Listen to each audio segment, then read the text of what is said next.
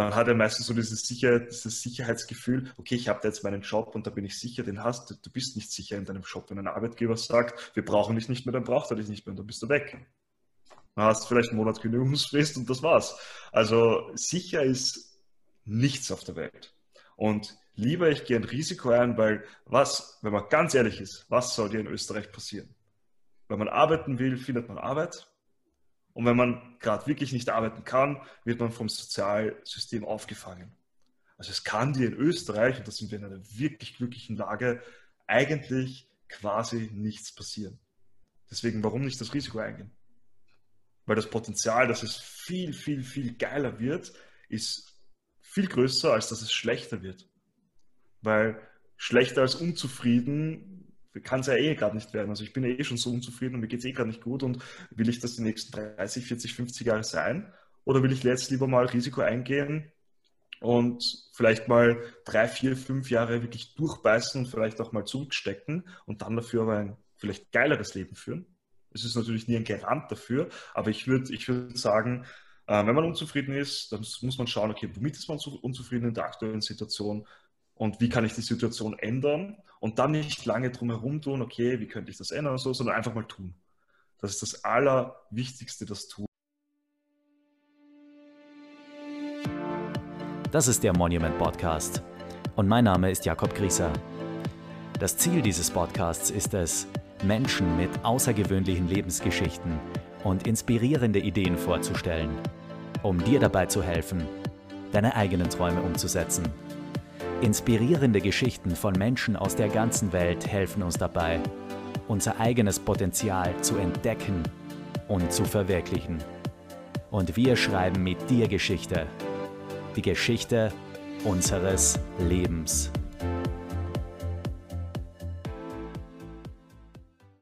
Herzlich willkommen. Heute darf ich Martin Kremser bei mir begrüßen. Martin ist sportwissenschaftlicher Berater und Geschäftsführer vom City Bootcamp einer sehr erfolgreichen Outdoor-Trainings-Franchise mit bereits zehn Standorten in Österreich.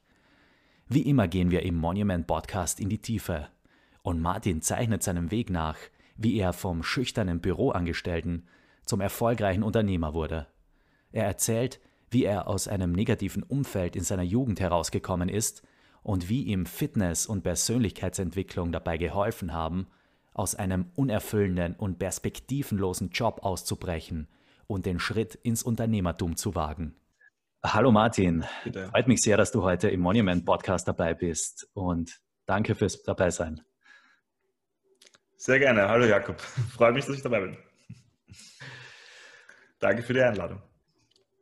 Wir haben gerade über das Sportwissenschaftsstudium gesprochen und ähm, Martin, du hast mir gerade erzählt, ähm, so quasi, was, was jetzt der Unterschied ist eigentlich zwischen deinem Weg, den du gemacht hast, und dem Sportwissenschaftsstudium. Ähm, mhm. Und kannst du das vielleicht kurz nochmal äh, wiederholen? Ja, ja, klar. Ähm, also im Prinzip, ich habe nicht Sportwissenschaften studiert, weil ich habe mir das kurz überlegt, habe dann aber auch mit ähm, meinem mittlerweile sehr guten Freund, der Doktor der Sportwissenschaft ist, auch geredet damals und der hat gemeint, wenn ich wirklich, wenn ich nicht in die Wissenschaft damit gehen möchte und Studien im, im sportwissenschaftlichen Bereich machen möchte und halt oder halt im Labor oder so irgendwie arbeiten möchte oder in Leistungsdiagnostik oder so, dann ist es eigentlich ratsamer, nicht Sportwissenschaften studieren, sondern zu, zu studieren, sondern halt Ausbild Ausbildungsstunden zu machen. Und so wie ich das halt gemacht habe. Das heißt, ich habe Ausbildungsstunden staatliche und private gemacht, also an staatlichen Einheiten wie der Bundessportakademie, die ähm, zum Beispiel, ich war am Olympiazentrum Linz, wo, die, äh, wo das Olympiateam im Schwimmen quasi ähm, trainiert und habe dort meine staatliche Ausbildung gemacht. Ich habe dann auch noch zusätzlich drei private Ausbildungen gemacht und diese ganzen Stunden plus meine ganzen äh, Coaching-Stunden unter dem, unter dem Bilde, unter dem Sportwissenschaftler, hab, waren quasi alles so in allem circa zweieinhalbtausend Stunden, die ich damals dann eingereicht habe für, für den sportwissenschaftlichen Berater. Also ich quasi auf demselben oder höheren Niveau im Sinne fürs Trainings bin wie ein Sportwissenschaftler. Natürlich habe ich nicht einen wissenschaftlichen Background, ich habe mir das Wissenschaftliche dann selber angeeignet. Also wissenschaftliches Arbeiten lernen ist auf der Uni sicher leichter, weil da bekommst du das an die Hand gelegt. Also das da wird gesagt, okay, so arbeitet man im Ausschlussverfahren, selbstreflektierend etc. Das habe ich mir ein bisschen, ich glaube, sicher anstrengend oder mühseliger selber beigebracht, mit Hilfe von anderen Leuten natürlich und mit meiner eigenen Hilfe im Trial and Error. Also natürlich immer wieder probieren.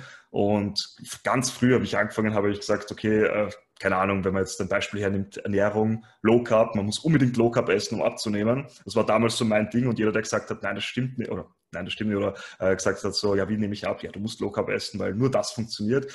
Mittlerweile bin ich viel, viel, viel reflektierender, was das angeht und weiß, okay, das stimmt nicht. Ähm, und hinterfrage auch immer, okay, was, ich, was ich lerne, was ich selber glaube und was ich selber mir ähm, aneigne, hinterfrage ich, okay, ist es wirklich so oder steckt vielleicht was anderes dahinter? Und das, das, man, das gebe ich auch immer meinen Leuten weiter. Bitte? Das wissenschaftliche ja. Arbeiten hast du auch trotzdem nachweisen müssen.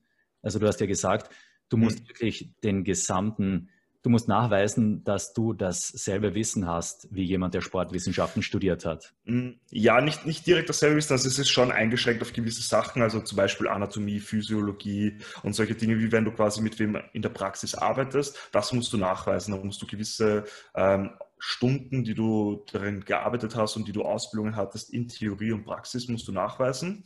Ähm, natürlich wissenschaftliches Arbeiten, da ich ja damit eh nicht in die Wissenschaft gehen kann, also quasi nicht im Labor arbeiten oder so, habe ich das nicht nachweisen müssen. Ähm, weil wissenschaftliches Arbeiten ist ja nur eine Methode, mit der du an Sachen rangehst. Das habe ich mir jetzt auch gedacht, weil das genau. brauchst du ja für deine praktische Arbeit eigentlich nicht in dem Genau.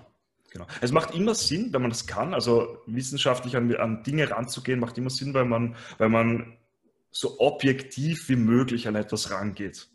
Natürlich, kein Mensch ist hundertprozentig objektiv, niemand, das geht gar nicht, aber in der Wissenschaft ist alles so objektiv wie möglich und durch sehr, sehr viele ähm, verschiedene Instanzen so geschützt, dass quasi eine Meinung keine Rolle spielt, was gut ist, weil es sollte die Meinung auf alles gesehen dann keine Rolle spielen, sondern einfach nur, okay, was habe ich getestet, was kam raus, komplett nüchtern betrachtet.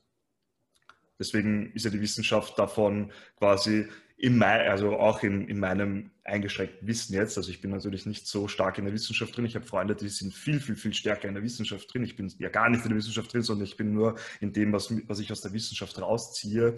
Ähm, so weit bin ich drin, aber selbst bin ich ja gar nicht drin. Aber ich habe sehr, sehr viele Bekannte und Freunde, die in der Wissenschaft, in Laboren etc. arbeiten.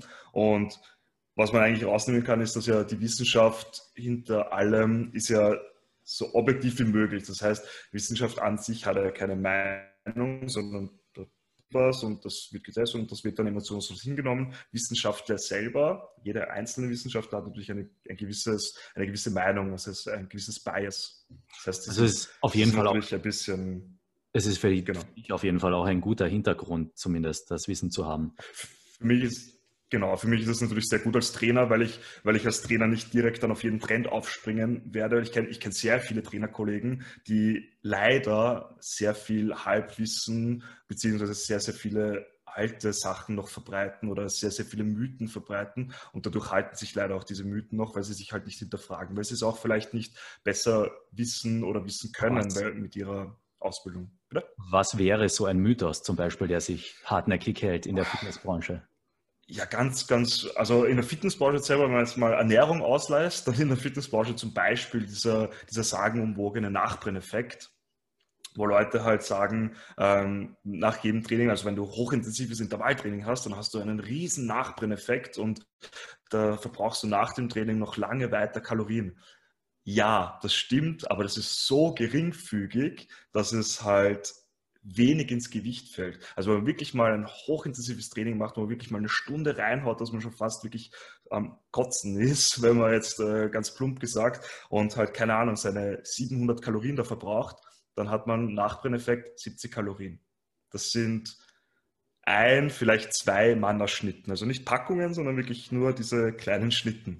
Das ist jetzt, ja, das ist nett, wenn man das hat, aber es ist jetzt nicht dieses, dieser Rieseneffekt, den, den die Leute beschreiben. Also der Nachbrenneffekt, den gibt es, aber so wie ihn die Leute beschreiben und so dieses, oh mein Gott, und wenn du da jetzt voll reinhaust und dich voll auspumpst und alles gibst, dann, dann hast du dann nochmal stundenlang einen Nachbrenneffekt. Ja, das sind über die restlichen Stunden nochmal zwischen 35 und 70, 80, 50 Kalorien, je nachdem, wie viel Kalorien man in dem Training verbrannt hat, also verbraucht hat. Das, der Wachbahn-Effekt ist ungefähr 10% von den im Training verbrauchten Kalorien. Also das ist jetzt nicht so die Welt. Mhm. Aber es wird halt noch so verbreitet, als wäre das der, der Shit, um abzunehmen. Mhm, verstehe. Ja. Und die Kalorien werden eigentlich ja. wirklich nur während dem Training verbraucht.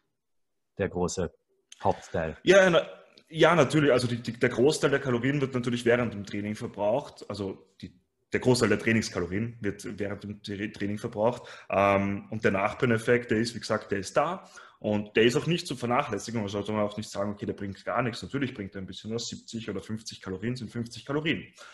Aber es ist jetzt nicht das, was dir doch äh, dein Ding gibt zum Abnehmen. Also zum Abnehmen können ganz andere Dinge. Ähm, da gehört deine Einstellung zum Essen, deine Einstellung zur Bewegung, dein ganzes, dein ganzes, ähm, deine ganze Einstellung fürs Leben gehört dazu. Also weil genauso wie wenn du dir mal, wenn du mal einen Tag gesund unter Anführungszeichen isst oder halt wenig kalorisch isst, bringt dir das auf Dauer gesehen auch nichts, wenn dein restliches Leben halt nicht dahingehend angepasst ist. Klar, aber das ist spannend. Gibt es ja. noch ein paar andere so Mythen, die dir jetzt einfallen? Jetzt so auf Dauer, ja, ganz, ganz stark beim, beim, ähm, beim Krafttraining zum Beispiel, Kniespitzen, also es hat sehr lange geheißen, oder es heißt noch immer leider sehr, äh, sehr, bei sehr vielen, die Knie dürfen nicht über die Zehenspitzen. Also bei Kniebeugen jetzt. Wenn man jetzt Kniebeugen macht oder Squats, wie man es nennt, ähm, dürfen die Knie nicht über die Zehenspitzen. Was nicht stimmt. Ähm, das ist dahingehend, weil ähm, wenn die Knie über die, theoretisch, wenn die Knie über die Zehenspitzen gehen, dann ist, der, dann ist die Belastung aufs Knie ein bisschen höher was stimmt, was aber okay ist, weil die Belastung ist immer da. Also die, die, viele glauben noch, Belastung ist schlecht, aber wir haben ständig Belastung in unserem Leben und ohne Belastung gibt es auch keine, kein Wachstum, gibt es keinen Fortschritt, gibt es nichts. Also Belastung muss da sein, weil wenn ich keine Ahnung, mit 200 Kilo Squats mache, ich schaffe es nicht, aber wenn man mit 200 Kilo Squats macht, dann habe ich Belastung auf meinem kompletten Körper, was gut ist, weil ich ja, ich möchte ja daran wachsen. Und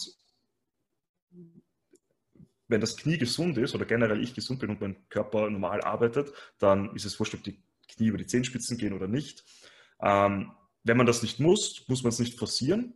Aber der Mythos hält sich noch lange, okay, das darf nicht passieren und das stimmt einfach nicht. Also es, es ist ein, eine, je nachdem, wie du anatomisch gebaut bist, wenn du sehr lange Oberschenkel hast und dein Oberkörper in einer anderen Proportion ist, dann musst du teilweise die Knie drüber schieben, sonst kommst du nicht runter. Also die, die Leute schieben da alles über einen Kamm, weil jeder ist anatomisch ein bisschen anders gebaut, weil der eine hat ein bisschen längere Oberschenkel, der andere hat ein bisschen kürzere Oberschenkel, der eine hat ein bisschen einen längeren Oberkörper und kürzere Beine, der andere umgekehrt. Also das sind äh, natürlich ähm, Unterschiede, die dann, die quasi übereinander geschert werden und sagen, jeder muss so, jeder muss so Kniebeugen machen und darf nicht anders.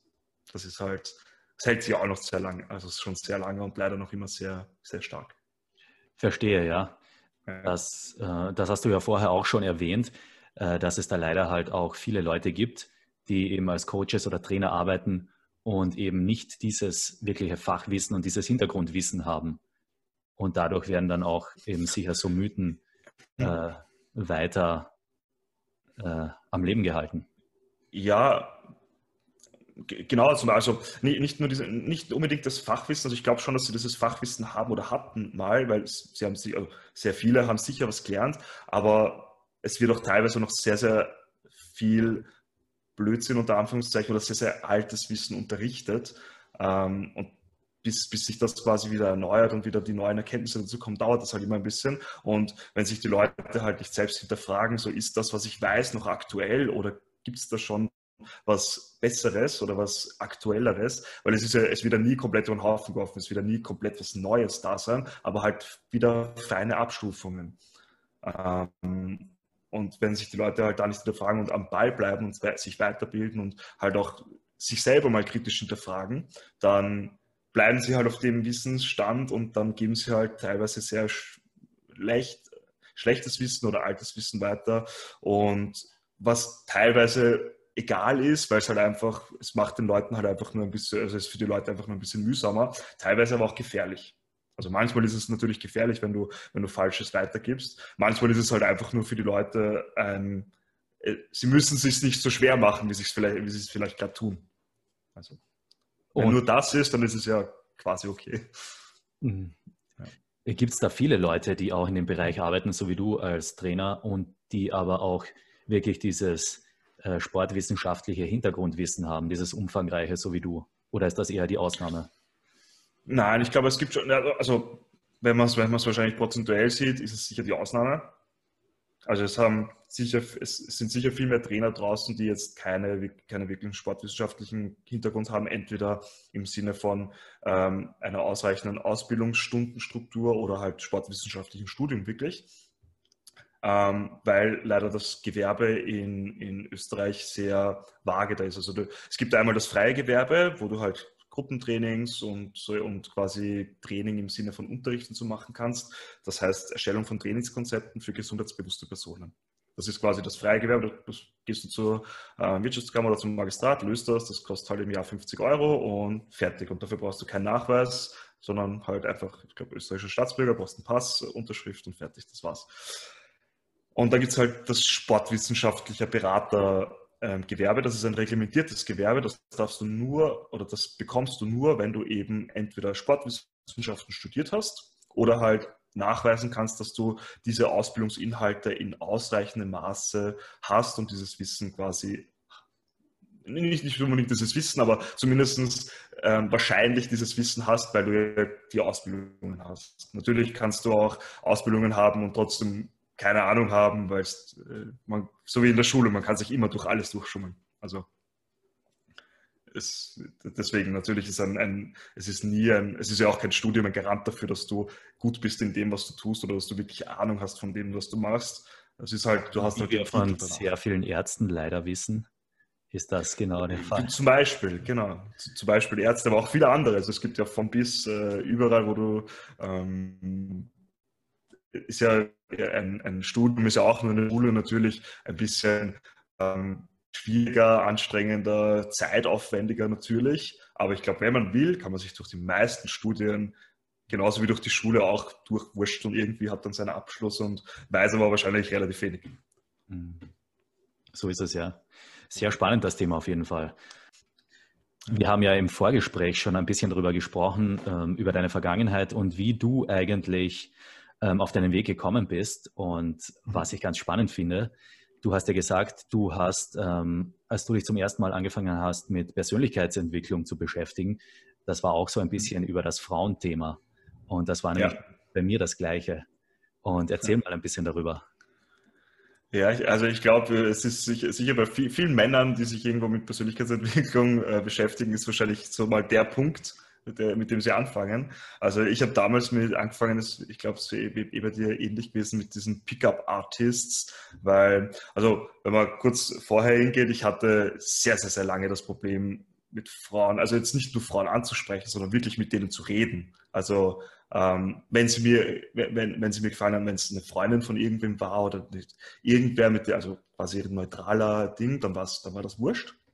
Ähm, Aber wenn es wer war, bitte? Also würdest du sagen, warst du wirklich extrem schüchtern früher?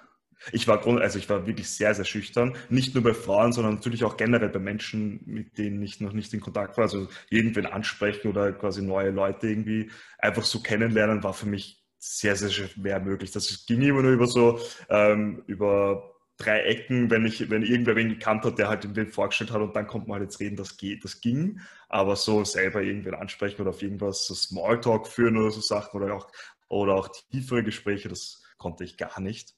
Und, aber es war halt am allerstärksten im Thema, also beim Thema Frauen natürlich.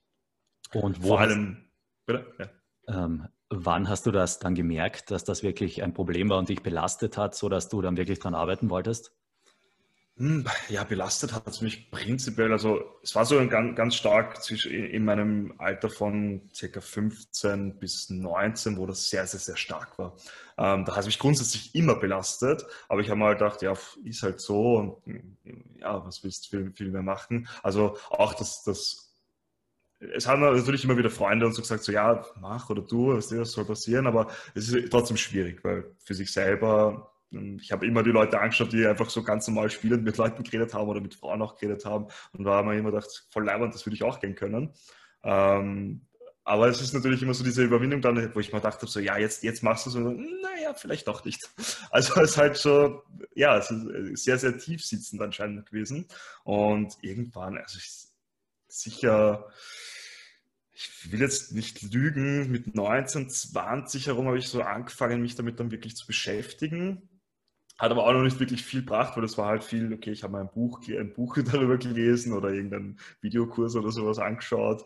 Ähm, das, das ist halt immer, es hört sich voll schön an, so ja, und das, das geht dann so und dann machst du das und dann. Wie bist ähm, du da? Bitte? Wie bist du dazu gekommen zu dem Thema? Hast du einfach selbst im Internet recherchiert oder über Freunde? Nein, im Prinzip im Internet recherchiert, gegoogelt oder also gesuchten nach, ich, ich glaube, Frauen ansprechen oder, oder Beziehungen führen oder irgend so. Also ich bin mir jetzt nicht mehr ganz sicher, was ich da genau suche, aber irgendwas in dem Bereich. Ähm, und bin dann halt auf, ich weiß nicht mehr, wie die Seite hat, irgendwas mit, ich glaube, damals war es, da es, es war bei einer Trennung, also wie ich mich, wie, wie sich eine Freundin von mir getrennt hat. Ich glaube, da bin ich dann, da, da war das dann der ausschlaggebende Punkt, wo so ähm, Beziehungen führen und Frauen wirklich, weil natürlich, ich hatte irgendwie Beziehungen, aber das war eher so zufällig dazugekommen, ähm, was sich jetzt komisch anhört, aber es war halt dann über Ecken kennengelernt und dann vorgestellt und dann hat man, natürlich irgendwann geht es dann, aber auch das Beziehung führen funktioniert nicht wirklich, wenn du so schüchtern bist, dass du deine Themen nicht unterbringen kannst. Wenn du halt einfach nur sagst, okay, die Frau kann machen, was sie will und, und ich, ich rede gar nicht da irgendwie dagegen, weil ich, wer weiß, ob ich nochmal irgendwie eine Freundin finde, quasi. Also wirklich solche Gedanken teilweise. Und nach der Beziehung war es dann so, dass ich irgendwas gesucht habe. Ich, war mir jetzt nicht, ich bin mir jetzt nicht mehr sicher, ob es äh, etwas war, um quasi Ex-Partner zurückzugewinnen oder um, um dann wirklich Frauen anzusprechen. Ich glaube, es war das mit dem Ex-Partner zurückgewinnen. Da bin ich auf eine Seite gekommen und da ging es dann generell um, äh, wie gewinnst du deinen Ex-Partner zurück ähm, oder wie lernst du neu, wie, wie, kommst du über den Partner hinweg, wie lernst du neue Menschen. Also es war so ein Gesamtheitsblog, ähm, wo halt verschiedene Themen in diesem Beziehungsding ähm, gezeigt wurden. Und da habe ich mir halt dann irgendeinen so Videokurs ähm, downgeloadet oder so ein, oder so ein MP3-Kurs war das, glaube ich, sogar nur, es war nicht mehr Video, haben wir dann downgeloadet für, ich weiß nicht, es war, es war jetzt nicht so viel Geld, aber es war natürlich auch ich glaube, es waren damals nicht 50 Euro knapp. Und ja, da gab es dann so MP3s, die du dir anhörst und wo du so Meditationen machst und so irgendwas. Und dann gab es halt so ein Kapitel, okay, worauf musst du achten. Und es hat sich wunderbar angehört. Also da ist wirklich gestanden, ja, das musst du so machen und dann ähm, meldest du dich, wenn nicht acht Wochen nicht bei der Person und dann nur so mal Zeitläufe, also beiläufig irgendwas und, und sowas halt, wie du das wieder aufbaust. Und hört sich super leicht an. Hat funktioniert? funktioniert? Nein, das hat natürlich nicht funktioniert, weil äh, trotzdem die Einstellung irgendwo noch immer da war, okay, ich mache das jetzt zwar, was der da sagt, aber irgendwo trotzdem noch immer mit sehr viel Zurückhaltung. Und natürlich ist ja das Leben auch kein, kein Skript, was du runterbrichst, wo irgendwer sagt, okay, so und so funktioniert das, weil die Person ist vielleicht anders und sagt dir dann irgendwas anderes und du weißt gar nicht, okay, das steht jetzt da gar nicht im Drehbuch drin, was mache ich jetzt? Also ja, das, funktioniert halt nicht. Das ist, immer so, das ist immer so das Problem bei diesen Quick-Fix-Dingen. Ist ja, ja, bei Fitness eigentlich genau das Gleiche. Oder das, ja. wo im Internet, wo sie versuchen immer damit zu locken und das Frauenthema bietet sich natürlich extrem damit an. So quasi, ja. hier hast du diese eine Pick-up-Line, mit der du jede Frau genau. und so, so ein kompletten Bullshit. Ja. Und in Wirklichkeit musst du natürlich dein gesamtes Mindset und im Endeffekt auch deine Persönlichkeit ändern, damit du dann wirklich Klar, Frauen hast. Genau. Und das Spannende ist dann, das ist natürlich eine sehr lange Reise und geht nicht von heute auf morgen, sondern es ist ein Entwicklungsprozess. Genauso, wenn du körperlich ja. fit werden willst, ist es das Gleiche. Es geht mhm. nicht in einer Woche oder einem Monat, wenn du Definitiv, wirklich langfristig was verändern willst. Und ich glaube, dass ja. Sache ist dann, weil ich das das ist, ich glaube, ganz viele Männer kommen eben so, wie du es jetzt gesagt hast, dazu, äh, dass sie mh, hm, mhm. irgendwie äh, die Ex-Freundin zurückkriegen wollen und dann fangen sie an, sich damit zu beschäftigen. Ja. Bei mir, bei mir war es nicht so, weil ich hatte gar keine Freundin, also, aber okay. ich glaube, die Sache ist dann, wenn du diesen ganzen Prozess durchläufst ja. und wirklich dein Mindset änderst und dich auf diese ja. Reise begibst, und mhm. wenn du dann wirklich diese die Schüchternheit los wirst und mhm. immer mehr dieses Abundance-Mindset hast und nicht mehr in dieser, in diesem Mangel drin bist, dann willst du die Ex-Freundin ja gar nicht mehr zurück. Eben, ja. Weil die hast du ja vielleicht auch nur, weil es gerade irgendwie ausgegangen ist und du aber Angst hattest, irgendwie, dass du vielleicht dann alleine dastehst. Also es war vielleicht eh nicht die, die du genau. wolltest, aber du hast halt viel zurücksteckt dafür. Mhm. Ja. Ähm, genau, und äh, natürlich das, das Gute an diesen ganzen Dingen, also es waren ganz viele, es war jetzt nicht nur dieser eine Kurs, sondern es waren dann ganz viele und Bücher und was weiß ich noch was alles. Ähm, die Dinge selber haben nie wirklich funktioniert, wenn man ganz ehrlich ist. Aber was sie natürlich äh, zum Erfolg hatten oder Gutes hatten, man hat sich die ganze Zeit damit beschäftigt und man hat immer wieder probiert und ist aber fast immer auf die Schnauze geflogen, aber irgendwann hat einfach, hat man sich selber einfach entwickelt und hat einfach damit äh, gelernt oder ich halt bei mir halt so ähm, habe gelernt, mit den Fehlern umzugehen und mit den und diese Dinge nicht zu persönlich nehmen. Weil ich habe immer ganz am Anfang, und das ist dir wahrscheinlich auch so gegangen und wahrscheinlich eh allen, man nimmt die, den Korb oder die Absage oder dieses ganze Ding viel zu persönlich und lässt sich dadurch klein machen.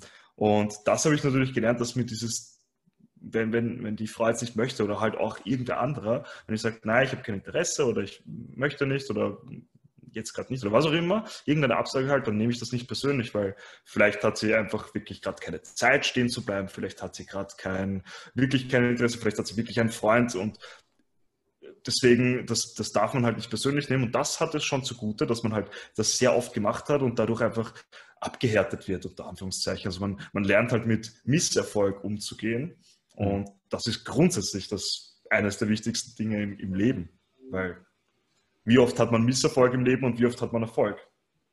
Man hat sicher öfter Misserfolg im Leben als Erfolg, aber dafür ist dann sicher der Erfolg, wenn man dran bleibt, größer. Also hast du auch äh, so, ähm, bist du rausgegangen und hast dann Frauen auch angesprochen auf der Straße? Teilweise, ja. Also am Anfang natürlich noch so, ja, heute spreche ich wieder an und so, ja, vielleicht nicht, aber irgendwann natürlich kam dann auch diese Überwindung, damit ich teilweise stotternd vor irgendeiner Frau stand und habe sie angesprochen. Das hat teilweise auch funktioniert, ähm, weil sie halt gesehen haben, okay, der will dich jetzt nicht irgendwie blöd abschleppen, sondern dem fällt das wirklich schwer, aber der bemüht sich. Also es hat dann teilweise natürlich auch funktioniert, sehr oft aber auch nicht. Also mhm. ähm, die, die Quote war nicht gut, aber, aber es, hat, es hat teilweise auch funktioniert. Das kann man sich bei dir heute gar nicht mehr vorstellen, wenn man dich heute so sieht, dass es dir mal so gegangen ist.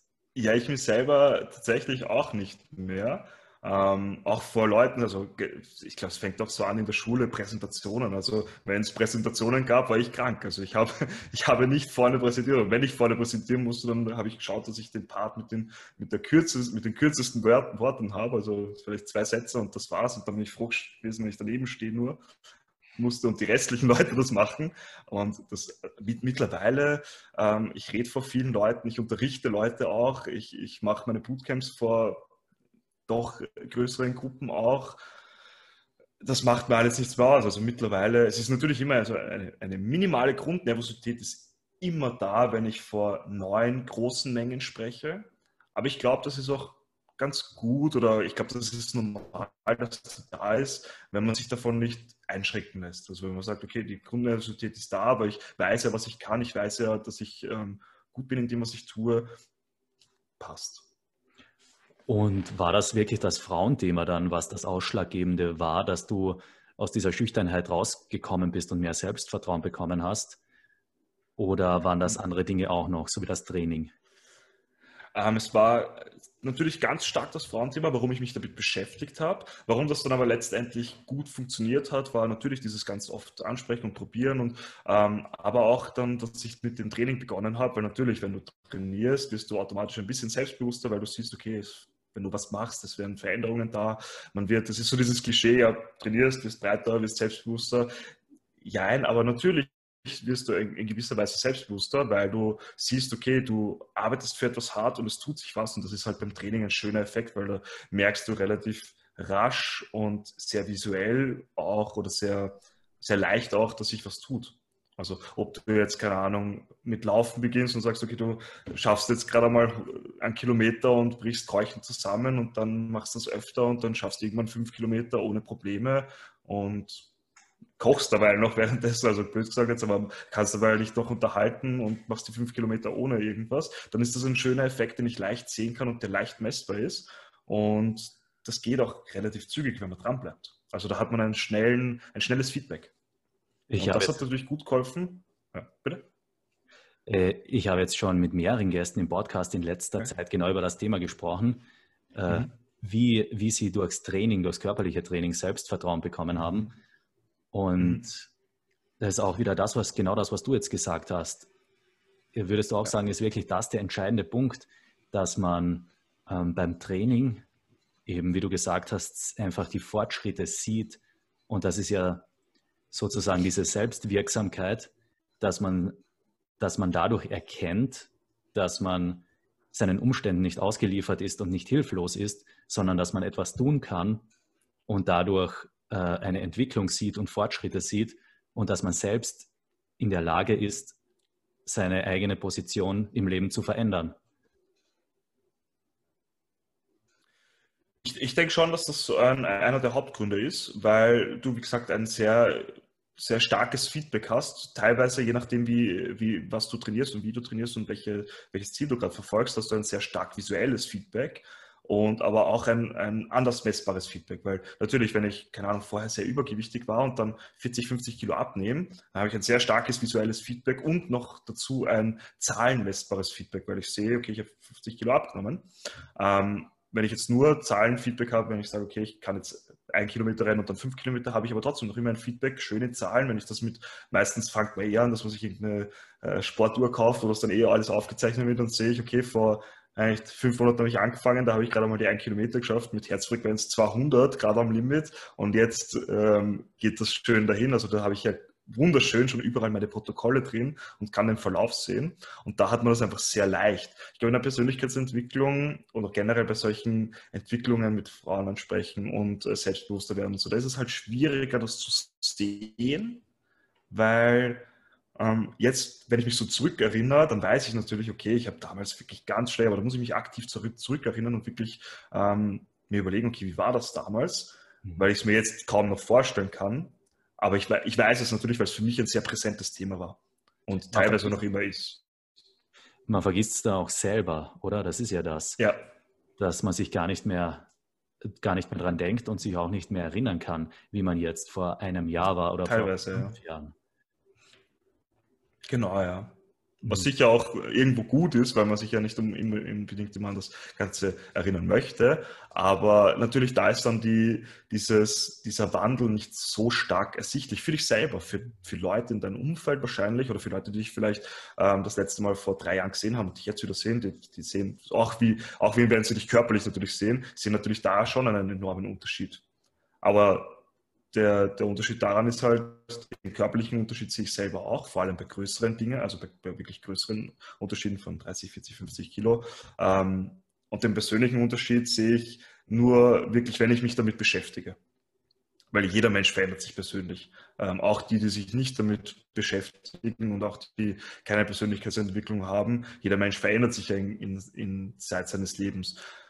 Manche zum bis schlechteren, unter Anführungszeichen, wenn sie halt noch, keine Ahnung, ein bisschen in irgendeiner, in irgendeiner Form sturer werden oder engstirnig oder irgendwas, weil, sich, weil sie halt sich nicht damit beschäftigen, sich besser zu entwickeln.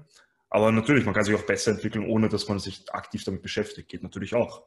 Wenn man, wenn man das Umfeld dazu hat, glaube ich, passiert das auch automatisch weil man sich ja auch irgendwo seinem Umfeld anpasst. Also ich glaube, wenn, wenn, das Umfeld ein sehr positives und sehr aufgeschlossenes ist, dann wird man auch sehr positiv und aufgeschlossen. Wenn man sehr negatives und nicht aufgeschlossenes Umfeld hat, wird man, glaube ich, auch eher negativ und nicht aufgeschlossen. Und du hattest ja auch äh, nicht so ein gutes Umfeld in deiner Jugend und in der Vergangenheit. Ja. Klar, also ähm, teilweise sehr, weil ich natürlich immer irgendwo dann ähm, geschaut habe, dass ich dazugehöre oder dazugehören wollte. Und ähm, ich, ich habe mir immer gedacht, wenn ich nicht mit Leuten unterwegs bin oder wenn ich nicht sehr, sehr, sehr viele Freunde habe und jeden Tag irgendwas mache mit den Freunden, dann verpasse ich irgendwas. Was jetzt im Rückblick betrachtet, was sollte ich verpassen? Nur weil ich jeden Tag draußen bin, vielleicht mich betrink mit irgendwem oder, oder irgendeinen Blödsinn mache oder so, verpasse ich ja nicht, äh, nichts wirklich, zumindest nichts Wichtiges.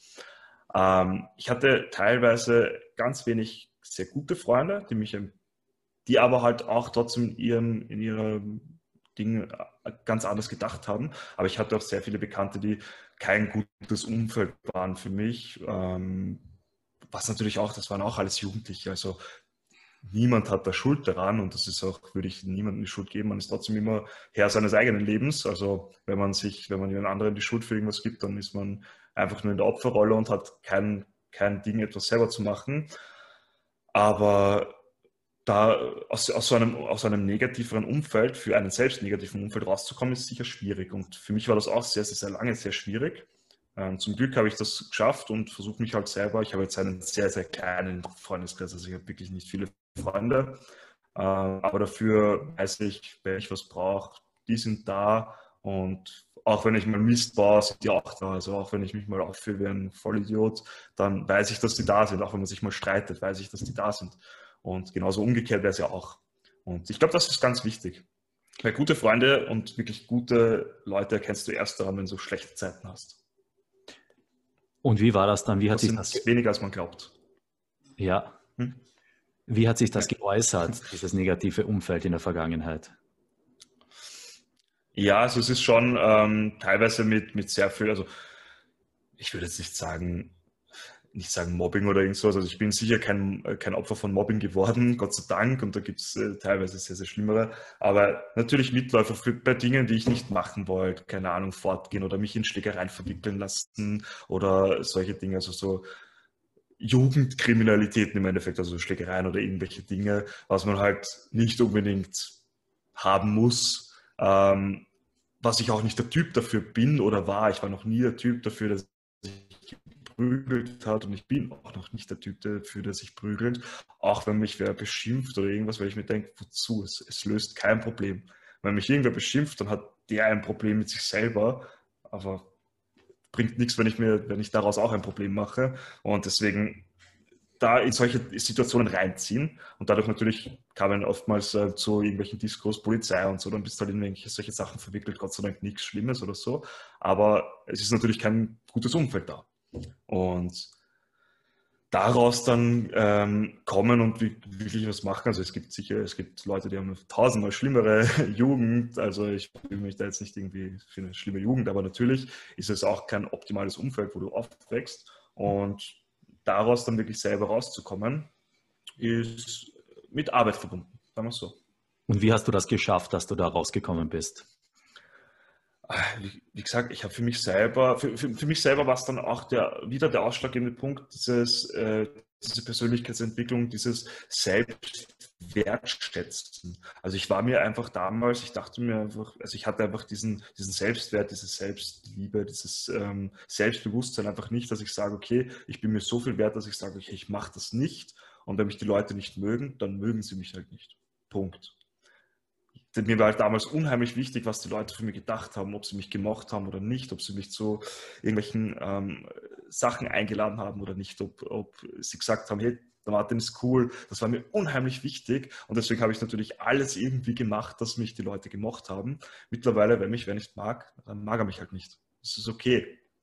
Und wie bist du dazu gekommen in diese Position, dass es dir heute wirklich, dass du sagen kannst, das ist dir egal? Weil das ist ja nicht so einfach.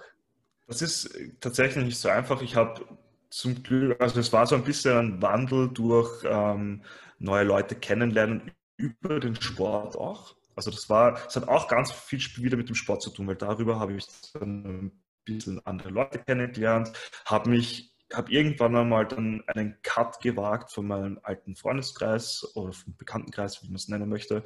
Ähm, und der wirkliche Cut, das hat dann wirklich geholfen, also sich von Leuten befreien, die die eh selber mit einem auch nichts zu tun haben, wirklich wollen, die dich halt vielleicht ein bisschen ausnutzen, ausnutzen, weil du nett bist. Und ich bin grundsätzlich ein, ich helfe jedem Menschen.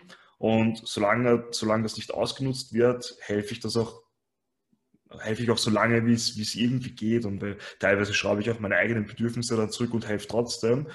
Aber mittlerweile, und damals habe ich das noch ausnutzen lassen, damals habe ich mir gesagt, okay, ähm, wenn, wenn ich was brauche, dann kommt was zurück, kam nie was zurück und habe das aber sehr lange mit mir machen lassen. Mittlerweile, wenn wirklich nichts zurückkommt, wenn ich mal was brauche, was eh selten vorkommt, Ähm, ich erwarte nicht, dass mir irgendwas zurückgibt, aber natürlich, wenn ich irgendwann mal was brauche und das, das ist dann sehr oft so, nein, ich kann nicht oder nein, ich möchte nicht oder nein, ich kann nicht. Wenn das sehr, sehr oft dann vorkommt, dann denke ich mir natürlich, okay, dann nutzt irgendwer meine, meine, meine Nettigkeit aus und gibt aber nicht. Und wenn das auf Dauer so ist, dann kannte ich diese Menschen aus meinem Leben. Und das, mittlerweile fällt mir das auch leicht.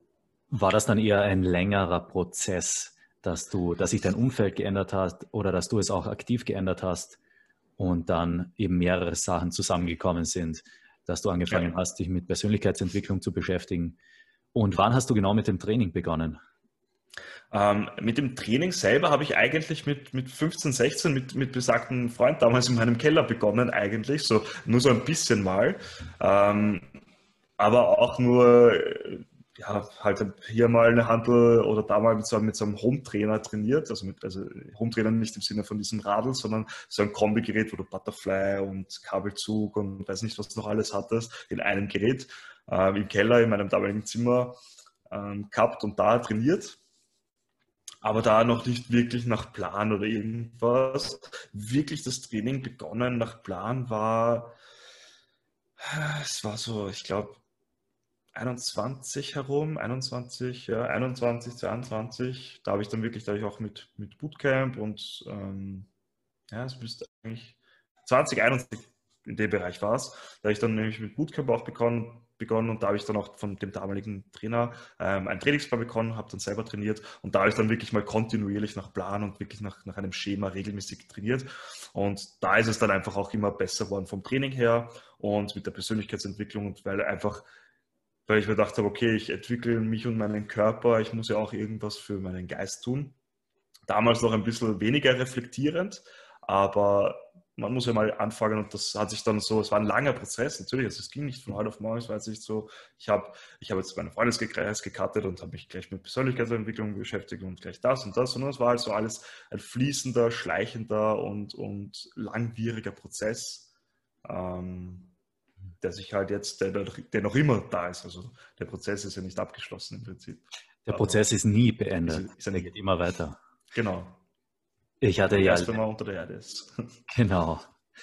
Ich hatte, ich hatte ja im letzten Podcast Laurenz Steindl zu Gast, der auch Fitnesscoach ist. Mhm. Und das Besondere bei ihm ist eben, dass er schon mit 19 sein eigenes Business gestartet hat mhm. als Coach mhm. und da auch schon sehr erfolgreich damit tätig ist. Ja. Und ich glaube, die meisten Leute kommen erst über Umwege dazu. Und das war ja bei dir auch so. Du hattest zuerst einen Job, der dir eigentlich nicht gefallen hat. Genau. Ja. Und das war dann auch wieder so ein Prozess, oder dass du dann zu deiner Aufgabe, zu deiner Purpose sozusagen gekommen bist, die du heute hattest, die du heute hast mit dem. Ja, es war sogar ein sehr, sehr langer Prozess. Also der war wirklich länger, als er hätte sein müssen. Ähm, wenn ich kurz darauf eingehe, äh, ich habe mit 15 eine Lehre angefangen als Elektroniker grundsätzlich bin ich froh, dass ich irgendwas Technisches gemacht habe, weil es mir natürlich zu Hause und in vielen Situationen hilft. Also das, das möchte ich auch nicht wissen und die Ausbildung selber und das Ganze war cool. Aber die Arbeit dann später damit war einfach nicht mehr das, was ich, was ich wollte oder was ich mir erwartet habe. Weil ich bin dann eigentlich nur im Büro gesessen, habe irgendwelche kleinen Bauteile zusammengelötet, habe irgendwas repariert und das war's und das jahrelang. Und das auch jahrelang unter einem, unter einem Vorgesetzten, der einfach, mit dem ich mich nicht, mit dem ich nicht klargekommen bin. Also der, der hat auch, glaube ich, ich weiß nicht, ob, das vielleicht jeder sagt oder so, aber er hat, glaube ich, auch was gegen mich gehabt, zumindest sehr, sehr, sehr lange am Anfang, weil teilweise haben Leute irgendwas falsch gemacht oder sind zu spät gekommen und ich wurde dafür also bestraft oder, oder, oder zur Verantwortung gezogen oder halt die Konsequenzen tragen musste, wo ich einfach gesagt habe, so, ich bin ja pünktlich gewesen. Also es gab eine, eine Situation, an die ich mich sehr stark erinnern konnte. Das war, ich weiß nicht, ob ich da noch in meiner Lehre war oder ob ich da schon gerade ausgelernt war. Ich bin mir nicht mehr ganz sicher. Es war so am, am, am Rande der entweder Lehrabschluss oder schon nach meinem Abschluss. Da war, da bin, da sind ich war grundsätzlich immer der Erste im Büro, auch vor, einem, vor meinem Vorgesetzten. Ich war immer zwischen 6 und 6.30 im Büro und die meisten anderen sind erst so gegen 7, halb 8 gekommen, auch mein Vorgesetzter. Das heißt, ich war der Erste im Büro, ich war eigentlich immer der Pünktlichste. Es war nicht immer so, aber zu der Zeit dann schon. Und da, da gab es eine Situation, also ich habe einen Kollegen gehabt, der kam immer, und zwar wirklich regelmäßig, du konntest die Uhr danach stellen, fünf Minuten zu spät.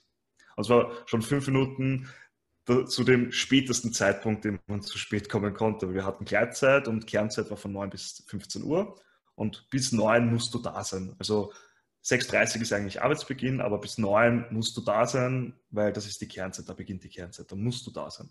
Und er war immer pünktlich fünf Minuten nach 9 da, sechs Minuten nach 9, manchmal fünf, manchmal sechs, aber relativ, man konnte die Uhr danach stellen, immer auf jeden Fall nach 9. Und jeden Tag da wurde nie etwas gesagt. Ich bin dann auch einmal, habe ich verschlafen, das war gleich nach Weihnachten, äh, gleich nach Silvester, der erste Tag wieder im Büro, da habe ich auch verschlafen und war fünf Minuten, na, war zehn Minuten zu spät und hat mich der, der Chef, also der Vorgesetzte gesagt, nee, es geht nicht, du kannst nicht zu spät sein. Habe ich gesagt, ja, sorry, äh, tut mir echt leid, kommt auch nicht mehr vor, kam auch nicht mehr vor dann. Habe ich auch eingesehen, war auch okay. Also wenn, wenn ich wenn ich was falsch mache, ist es okay, wenn man sagt, okay, geht nicht. Dass es halt bei dem anderen noch nie der Fall war, dass irgendwer was gesagt hat, sei jetzt dahingestellt, aber ist ja wurscht. Und dann, ein Tag darauf, ich war wieder um 6 Uhr da, mein Vorgesetzter kam so um 7 Uhr und der, der immer so fünf Minuten zu spät kam, kam um 10, also wirklich eine Stunde zu spät. Und im Endeffekt hat mich wie der noch gar nicht da war, um, ich glaube um zwei nach neun oder um drei nach neun oder also ganz kurz nach neun, hat mein Vorgesetzter gesagt, so gesagt angefangen voll so zum Rumwerken so, ja, das kann nicht sein und ist jetzt jeden Tag zu spät und jeden Tag kommt sie zu spät und das gibt's ja nicht und das ist ja ein Wahnsinn. Und ich bin so da geschaut, so, fuckst du gerade wirklich mich an? Ich war heute um sechs Uhr da, so wie eigentlich auch fast jeden Tag. Ich war jetzt einmal zu spät in meiner gesamten, in meiner gesamten Karriere in diesem Büro, war ich einmal zu spät, das war gestern. Und jetzt fuckst du gerade mich an, dass ich zu spät bin. Also es war auch so irgendwie so, okay, what the fuck? Also das war wirklich so ein Moment, wo ich mir dachte, so, das kann es doch nicht sein. Und ja, aber das kann du warst gestern auch zu spät. Ich so, ja, einmal. Also, und das zehn Minuten, das ist ja auch okay, dafür, dafür äh, Konsequenzen zu tragen, aber und der kam dann halt erst eine Stunde später und dem hat er dann aber nichts gesagt. Also, der war dann da und dem hat er nichts gesagt. Also er hat den ganzen Frust an mir ausgelassen und wenn der dann, da, der dann da war, hat er nur kurz gesagt so, ja, weißt du, schau, dass du nächstes Mal glücklich bist. Okay, also, danke. Du wurdest da wirklich auch unfair behandelt offensichtlich.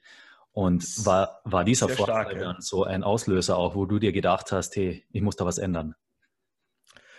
Äh, ich, ich, ich, wünschte, ich könnte jetzt Ja sagen. Ähm, nein, ich habe dann noch, ich bin dann noch äh, wirklich drei, vier Jahre in, diesem, in dieser Firma gewesen, in diesem Büro, weil ich mir immer dachte, also es war schon ein Ort, wo ich, sag, wo ich gesagt habe, ich bin heimgekommen und habe gesagt, okay, ich kündige, ich schmeiße das alles hin, gebe alles am Arsch und so.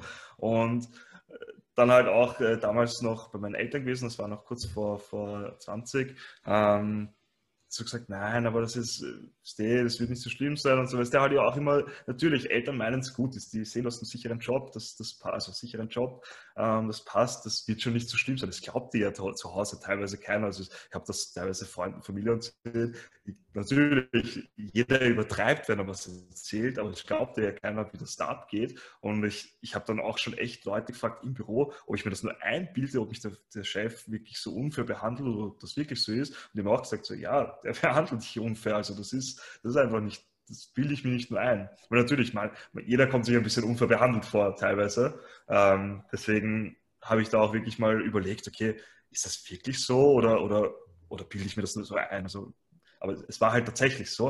Und er hat auch irgendwas gegen mich gehabt. Und ich habe, es, ich habe wirklich drei, vier Jahre noch gebraucht, bis ich dann wirklich irgendwann einen Schluss gefasst habe und gesagt habe, okay, ich mache mich jetzt selbstständig mal nur nebenbei. Und dann hat es nochmal eineinhalb Jahre gedauert, bis ich gesagt habe, okay, ich schmeiße den Job hin und, und konzentriere mich drauf. Weil nebenbei eine Selbstständigkeit anfangen ist immer so, das wird nicht wirklich was. Das ist so, wie wenn du zwei Projekte auf einmal machst, die werden beide nicht wirklich leibend. Also bei dir war schon wirklich so dieses ganz starke Sicherheitsbedürfnis auch vorhanden. Ja, es war so, die, es war so dieses Ding, ähm, okay, was mache ich denn, was mache ich denn ohne den Job? Ich, ich, ähm, da müsste ich wieder, muss ich mir wieder suchen. Oder ich wusste ja gar nicht, was ich wirklich machen muss. Also damals, wie ich, wie ich die, die, die, dieses Ding hatte, okay, ich, mir geht das alles am Nerv und ich will da nicht arbeiten und ich kündige und was weiß ich, hatte ich noch gar nicht wusste ich noch gar nicht, was ich mache. Ich wusste nicht, dass ich in den Sportbereich irgendwas arbeiten wollen würde oder so. Aber du hast das währenddessen schon gemacht und auch im City Bootcamp gearbeitet, oder? gearbeitet noch nicht, sondern nur mitgemacht. Also da habe ich nur mitgemacht und aber dann eben, wie gesagt, diese drei, vier Jahre später, wie ich mich dann selbstständig gemacht habe, war dann so, okay, ich habe den Gründer vom City Bootcamp mal gefragt, einfach, ähm, okay, was könnte ich machen? Ich würde gerne Sport machen. Ähm, hast du eine Ausbildungsidee für mich oder so? Der hat mir dann was gegeben, da habe ich dann die Ausbildung gemacht und über die Ausbildung musste man ein Praktikum machen und habe dann bei ihm das Praktikum gemacht und das hat mir taugt und den Leuten hat es taugt und dann habe ich quasi meine erste Stunde, 2000, Mai 2015, meine erste äh, Stunde im, im Bootcamp gemacht und meine erste regelmäßige Stunde quasi, also einmal in der Woche, am Mittwoch meine erste einzige Stunde und dann halt immer mehr und immer mehr und immer mehr. Und dann habe ich irgendwann gesagt, okay, wenn ich das wirklich äh, machen will, dann muss ich das andere kündigen. Und du hast. Habe dann zuerst auf Teilzeit runtergeschraubt und dann gekündigt. Komplett.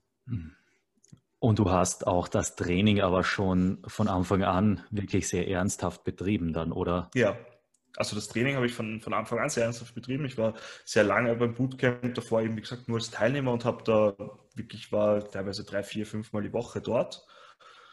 Und zusätzlich noch zu meinem äh, Training im Fitnessstudio.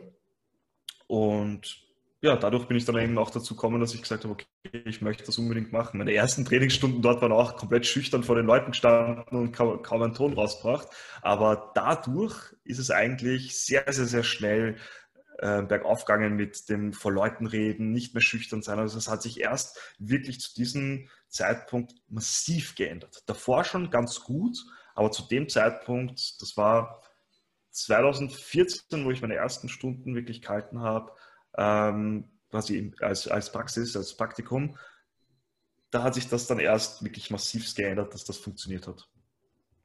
Also es ist noch gar nicht so lange her eigentlich, wenn man so drüber nachdenkt. Ja, es geht dann oft schnell, die Entwicklung. Es geht dann oft schnell, wobei man, wobei man ja, das ist ja immer dieses, ähm, schnell ist dann der Output, dem, aber wo die jahrelange Vorarbeit quasi mitgeholfen hat. Also das jahrelange davor, wo ich mich damit beschäftigt habe und auf das zurückgreifen konnte irgendwo, das, das ist quasi trotzdem diese, diese, diese trotzdem im Endeffekt fast zehn Jahre eigentlich, die das gedauert hat. Aber am Schluss war es dann relativ schnell. Weil natürlich am Anfang hast du gearbeitet, gearbeitet, gearbeitet, passiert gar nichts und plötzlich geht es halt dann zügig. Dieser klassische exponentielle Anstieg. Genau, ja. Also das Bootcamp gibt es ja seit zehn Jahren und du warst, du bist schon seit genau. neun Jahren Mitglied. Und 2015 genau. hast du es dann, ähm, hast du als Trainer selbst angefangen. Ganz und 2019 genau. hast du es selbst übernommen. Genau, am 1. März 2019 habe ich es offiziell als Inhaber dann übernommen. Am Anfang hatten wir eine Partnerschaft ähm, angepeilt, aber dann eben für ihn war das auch nicht mehr so machbar, Kinder und andere Sachen, dass er sich da wirklich darum kümmern konnte und hat mich gefragt, ob ich es komplett übernehmen möchte. Und für mich war das einfach leibend, weil ich es so gern gemacht habe und habe jetzt das Ganze natürlich viel, viel größer gemacht und erweitert, mittlerweile auch mit einem Partner. Ähm, ja, und das war eigentlich, das war, das war der, so einer der größten Wendepunkte, sagen wir es so, meines Lebens, wo ich gesagt habe, okay, jetzt geht es wirklich mal ganz anders. Also das ist noch gar nicht so lange her, der, der wirklich große Wendepunkt, was, was die unternehmerische Karriere angeht, sagen wir es so. Und, und was war in der Vergangenheit dann der Wendepunkt, wo du wirklich gesagt hast, äh, du, du kündigst jetzt deinen, deinen sicheren Job im Büro? Das war dann auch schon, wo, wo ich einfach mir grundsätzlich in meinem Leben nicht mehr so viel gefallen lassen habe. Also da war schon dieses, diese Persönlichkeitsentwicklung weiter fortgeschritten, wo ich einfach ähm, mir selber einfach viel wert war und gesagt habe, okay, ich, ich weiß, was ich wert bin und ich bin mir viel wert. Ich weiß auch, was ich teilweise, was ich nicht kann. Und das ist auch immer wichtig, diese Reflektierung zu wissen, was man kann, aber auch sich bewusst zu machen, okay, was kann ich nicht. Weil viele Leute sagen, okay, ich kann das und glauben, sie können alles und sind sich gar nicht bewusst, okay, was sie nicht können, weil man kann viel mehr nicht natürlich, als man kann. Aber ähm, das muss man sich zwar bewusst machen, aber sich darauf nicht, äh, nicht aufhängen natürlich. Also man muss sich schon bewusst machen, was man alles kann. Und das war so, da gab es eigentlich lustigerweise einen Vorgesetztenwechsel zu einem anderen Vorgesetzten. Also ich hatte dann eigentlich einen anderen Vorgesetzten, mit dem ich mich auch super verstanden habe. Also der war, der war wirklich super, mit dem habe ich mich gut verstanden. Das war einer meiner, meiner damaligen Kollegen, der dann quasi die Führungsposition übernommen hat und der mich auch damals schon bei meinem anderen Chef sehr unterstützt hat. Und ich glaube, so zwei, drei Monate nachdem der das geworden ist, habe ich gekündigt. Und er so, warum jetzt? Jetzt, jetzt, haben wir, jetzt haben wir eh diesen Wechsel. Und so ich so, ja, es liegt eh nicht an dir. Es war jetzt einfach nur so der Punkt, wo ich nicht mehr in diesem, in diesem großen, in diesem, also dieses kleine Rädchen in diesem großen Ding sein wollte, wo ich einfach wenig verändern konnte. Zumindest ähm, war es immer so, ich hatte, ich hatte Ideen, die man, wo man halt Prozesse oder Dinge halt optimieren konnte, Testumgebungen bauen, die man optimieren könnte, ähm, die halt immer so, ja, das brauchen wir jetzt nicht oder das, das, das ist jetzt teuer oder das brauchen wir nicht oder nein, das ist, das haben wir immer schon so gemacht, das machen wir jetzt weiterhin so. Also so wie immer dieses ähm, nie nicht auf Ideen eingehen. Also du gehst im Endeffekt in diese Firma rein, schaltest deinen Kopf ab und gehst dann wieder raus und dann schaltest du wieder ein. Und das ist irgendwie, es ist zwar ganz nett, also es wünschen sich viele, ja, ich möchte eh nicht viel drüber nachdenken bei der Arbeit, aber mir ist das irgendwann zu wenig. Ich habe mir irgendwann gedacht, okay, das kann doch nicht alles sein, dass ich in die Arbeit gehe, meine 38,5 Stunden, teilweise mehr, dort absitze, mein Hirn ausschalten muss, weil eh keiner will, dass du mitdenkst und dann wieder heimgehe. Das, das ist mir zu wenig für, keine Ahnung, 1400 Euro netto, wo ich keine Chance habe, jemals wirklich viel mehr zu verdienen oder jemals viel mehr leisten oder arbeiten zu können oder, oder viel mehr oder aufzusteigen. Und das war dann so der Entschluss, wo ich gesagt habe, okay, es wurden jetzt schon so oft so viele Dinge abgelehnt oder gar nicht durchgeführt, wo dann ein paar Monate später der andere mit derselben oder einer ähnlichen Idee kommen ist, der war halt eine Führungsposition oder eine, eine Ebene höher als ich und dann, ja, das ist eine gute Idee, das könnte man eigentlich machen. Und dann habe ich mir auch gedacht, okay, ja, danke. So, okay, brauche ich nicht mehr. Und dann habe ich gesagt, irgendwann, ja, wurscht. Ich schmeiße mich ins kalte Wasser. Ich bin grundsätzlich ein sehr sicherheitsbewusster Mensch. Also ich lege schon Wert auf Sicherheit, aber ich bin wesentlich risikofreudiger mittlerweile. Also ich schaue schon, dass ich, dass ich ähm, ein gewisses Sicherheitspuffer habe oder ein Sicherheitspolster. Aber ich, ich denke mir auch so, wenn ich es nicht probiere, dann kann es nichts werden. Und es gibt immer ein großes Potenzial da, wenn man eine Veränderung macht, dass sie gut wird. Es gibt natürlich aber auch ein großes Potenzial, dass sie schlecht wird. Und ich lebe halt jetzt mit, dem, mit, dem, mit der Situation, ich könnte theoretisch nächstes Jahr reich sein, ich könnte aber nächstes Jahr auch pleite sein und auf der Straße leben, ähm, weil, ich, weil, weil halt wirklich alles all in ist und es funktioniert oder es funktioniert halt nicht. Aber da man eh nicht wirklich ähm, da ich eine Ausbildung habe, also das ist quasi dann jetzt mein Sicherheitsnetz, da ich eine Ausbildung habe und weiß, selbst wenn alles krachen gehen würde, ich könnte noch immer irgendwas machen, ist es mir wurscht. Dann denke ich mir, ich hau alles, was ich an Kapazität habe und an Fokus habe und an Ding habe, in dieses Projekt rein. Und das ist mein Plan A. Und es gibt keinen Plan B, weil dann ist der einzige Weg ähm, bestehen. Also der einzige Weg ist, ähm, erfolgreich zu sein, weil es gibt keinen Plan B. Und auch wenn ich jetzt nicht mit dem erfolgreich werde, mit irgendwas werde ich erfolgreich. Mhm. Weil vielleicht funktioniert das eine Ding nicht, dann lernst du aus den Fehlern, die du bei dem gemacht hast, und dann setzt du das beim nächsten. Also ich glaube, das Wichtigste im Leben ist, dass sich von Fehlern nicht unterkriegen zu lassen. Das habe ich ganz lange lernen müssen, sich aus Fehlern nicht unterkriegen zu lassen, sondern aus Fehlern zu lernen und das weiterzunehmen. Weil es ist in Österreich ganz stark, ich glaube in Deutschland auch, aber in Österreich ganz stark dieses, wenn du mal äh, dieses äh, Fehler bestrafen. Nein, du darfst keine Fehler machen. In der Schule, du darfst keine Fehler machen. Das ist ganz schlecht, wenn du Fehler machst. Mhm. Warum hast du das gemacht? Das ist falsch. Oder, und, und auch im, im Arbeitsleben, wenn du mal mit irgendwas gescheitert bist, sagt jeder, ja, naja, was willst du jetzt noch machen? Jetzt es wird wieder irgendein Scheiterprojekt oder jetzt, jetzt macht er schon wieder was, das scheitert eh wieder, weil das der letzte, der auch gescheitert. Und was ich weiß, ich war selber noch nicht in Amerika und ich glaube, Amerika ist teilweise sehr eigen, sagen wir mal so. Aber was ich von vielen, die schon dort waren und die, die zumindest die Unternehmensmentalität dort kennengelernt haben, dass ich von vielen gehört habe, ist dieses, wenn du mit einem Unternehmen gescheitert bist, sagt keiner, haha, der ist gescheitert, sondern hey geil, beim nächsten Mal wird es besser. Oder beim nächsten Mal schaffst du es. Ja, aus den Fehlern lernst du, nächstes Mal packst du es. Also dieses, dieses, ja, das, das hat jetzt nicht funktioniert, das war halt ein Fehler, wurscht. Mhm. Mach halt den gleichen Fehler nicht nochmal. Natürlich. Es gibt auch, ich weiß jetzt nicht, ob das genau stimmt, es gibt aber so eine Statistik, die ich jetzt gerade im Kopf habe, dass alle Leute, die wirklich extrem erfolgreich geworden sind, ähm, so durchschnittlich elfmal gescheitert sind. Ich glaube, die Zahl mhm. ist elf. Also okay. so richtig auf die Schnauze gefallen sind, ja. ganz viel Geld verloren haben. Ja. Und dass das einfach die Voraussetzung dafür ist. Scheitern ist die Voraussetzung, dass man Erfolg hat. Es gibt niemanden, ja. der Erfolg hat, ohne dass er vorher gescheitert ist. Das geht nicht. Genau. Sehe also ähm, ohne jetzt diese, diese Statistik zu kennen, ich, ich habe es mal irgendwas sowas gehört, aber selbst wenn es vielleicht nicht hundertprozentig stimmt, aber ich, ich kann es mir schon sehr gut vorstellen, weil das lebt man ja selber an sich auch. Gehen wir wieder auf das Thema von der Persönlichkeitsentwicklung oder von der generellen Entwicklung zurück. Wie oft fliegst du auf die Schnauze, bis es wirklich funktioniert? Wie oft machst du Fehler, bis es wirklich funktioniert? Wie viel Geld gibst du aus? Also ich will nicht wissen, wie viel Geld ich für solche Programme und Bücher und äh, Seminare und weiß was ich was ausgeben habe, was alles nichts im, im, im Teil eigentlich nichts gebracht hat, aber in der Summe irgendwo natürlich mit dem ganzen Scheitern und Scheitern und Scheitern und Scheitern hat es dann irgendwann was gebracht. Und deswegen kann ich mir das schon gut vorstellen. Also man muss definitiv sehr oft auf die Schnauze fliegen oder sehr viele Fehler machen, ähm, um um erfolgreich oder um was zu um was leisten zu können, um, um weiterzukommen. Absolut, also das kann ich zu 100 Prozent unterschreiben. Ja. Und das war bei mir auch so in der Vergangenheit. Äh, ich hatte extrem diesen Perfektionismus. Ja. Ich habe teilweise immer noch damit zum Kämpfen, aber mhm. es ist viel besser schon geworden. Mhm.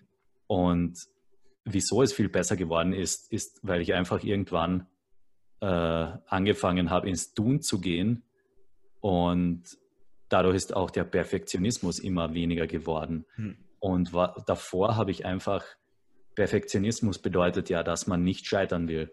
Ja. Es muss alles perfekt sein und man darf keine Fehler machen. Genau. Und so kann man aber, äh, es geht nicht, dass man irgendwas macht, ohne Fehler zu machen.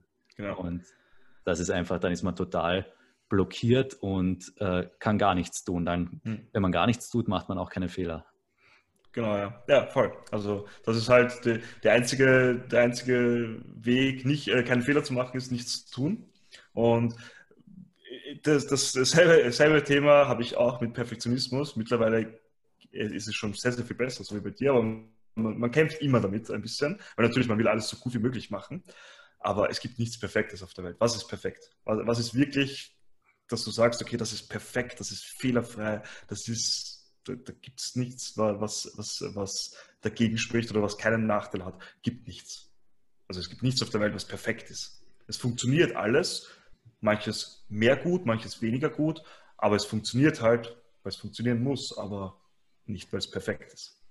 Und, Und, ja. Ja. Und wenn etwas annähernd perfekt ist, wenn man zum Beispiel irgendein Kunstwerk anschaut, wo man sich wirklich ja. denkt, das, das ist eigentlich perfekt, dann ist es nur deshalb perfekt oder annähernd perfekt, weil der Künstler, der es gemacht hat, vorher schon 10.000 Mal gescheitert ist mit anderen Sachen. Ja, und, und da ist es ja auch wieder so, da ist es ja auch nicht, da ist es ja eigentlich auch nicht perfekt, weil das ist dann für, das ist ja auch nur ähm, subjektiv betrachtet vielleicht perfekt. Weil es ist ja nie was komplett perfekt, ähm, allumfassend perfekt, weil vor allem Kunst ist jetzt eher ein gutes Beispiel. Ähm, für den einen ist das subjektiv, das ist das Schönste, was es gibt und das ist perfekt und so. Und ich bin selber künstlerisch überhaupt nicht, also mich kann man künstlerisch gar nicht ansprechen. Ich denke mir so, ja, Bild, Statue, schön, aber gibt mir jetzt nicht so viel. Deswegen ist das für mich, für mich ist es halt so, ja, das ist nett, das ist schön, aber es ist nicht perfekt. Ähm, und deswegen, ich glaube, dass Perfektionismus ist ja, also perfekte Sachen sind ja nur subjektiv perfekt. Das ist so wie, ähm, ich, äh, ich habe die perfekte Freundin. Es ist subjektiv für mich perfekt, weil ich ja gerade einen Hormoncocktail habe, der, ähm, also wenn man frisch verliebt ist, äh, gerade einen Hormoncocktail habe, der einfach alles andere ausblendet, der quasi die, die schlechten Dinge, die jeder Mensch hat, ausblendet, um nur dieses Gute zu sehen. Und das relativiert sich ja irgendwann nach anderthalb Jahren oder manchmal früher weiß man, okay, die Person ist nicht perfekt, was ja auch gut ist, was ja auch in Ordnung ist, weil wer ist schon perfekt? Deswegen, das ist ja immer nur so teilweise subjektiv und nur wenn man das oberflächlich betrachtet, ist es perfekt. Also es ist sehr, sehr oft, nur wenn man das oberflächlich betrachtet, ist es perfekt. Und wenn man dann wirklich genauer hinschaut, ist es nicht mehr perfekt. Was, was okay ist, ist in Ordnung. Ist auch gut so. Ja, stimmt. Bereust du das, dass du nicht früher deinen Job gekündigt hast? Oder würdest du es anders machen, wenn du nochmal zu zurückgehen könntest in die Vergangenheit? Das ist immer eine sehr schwierige Frage. Bereuen. Ähm, ich habe es eine Zeit lang bereut, aber mittlerweile bin ich auch der Meinung, man sollte nichts bereuen, weil wer weiß, wo ich jetzt wäre, wenn ich das gar nicht so durchgemacht hätte. Ich, ich kann ja gar nicht sagen, ob es besser gelaufen wäre, vielleicht wäre es auch wesentlich schlechter gelaufen. Also es sind ja, wie gesagt, diese Dinge, die man erleben muss wahrscheinlich, um dort zu sein, wo man ist. Man ist, man ist ja nur dort, wo man ist, weil man das erlebt hat, was man erlebt hat.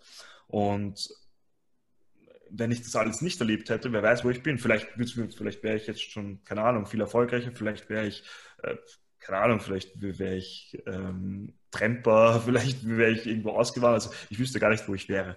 Ähm, ob ich vielleicht auch dieselbe Einstellung dazu hätte, was ich jetzt bin. Also bereuen mittlerweile nicht mehr, weil natürlich, ich würde, hätte mir schon gewünscht, dass ich das Ganze schon früher angegangen wäre. Zumindest zu dem Zeitpunkt, wo ich schon gewusst habe, das ist definitiv nichts mehr für mich. Also ich hätte mir sicher drei, vier Jahre sparen können, die relativ sinnlos waren. Aber mittlerweile bereue ich es nicht mehr, weil es macht gar keinen Sinn, es zu bereuen, weil ich kann es eh nicht ändern. Ich kann nur das ändern, was, in, was jetzt ist und was zukünftig kommt. Und das, was war, daraus kann man nur lernen. Was würdest du jemandem raten, der jetzt in der Position ist, wo du früher warst, sehr unzufrieden mit dem Job und ohne Perspektiven und ja?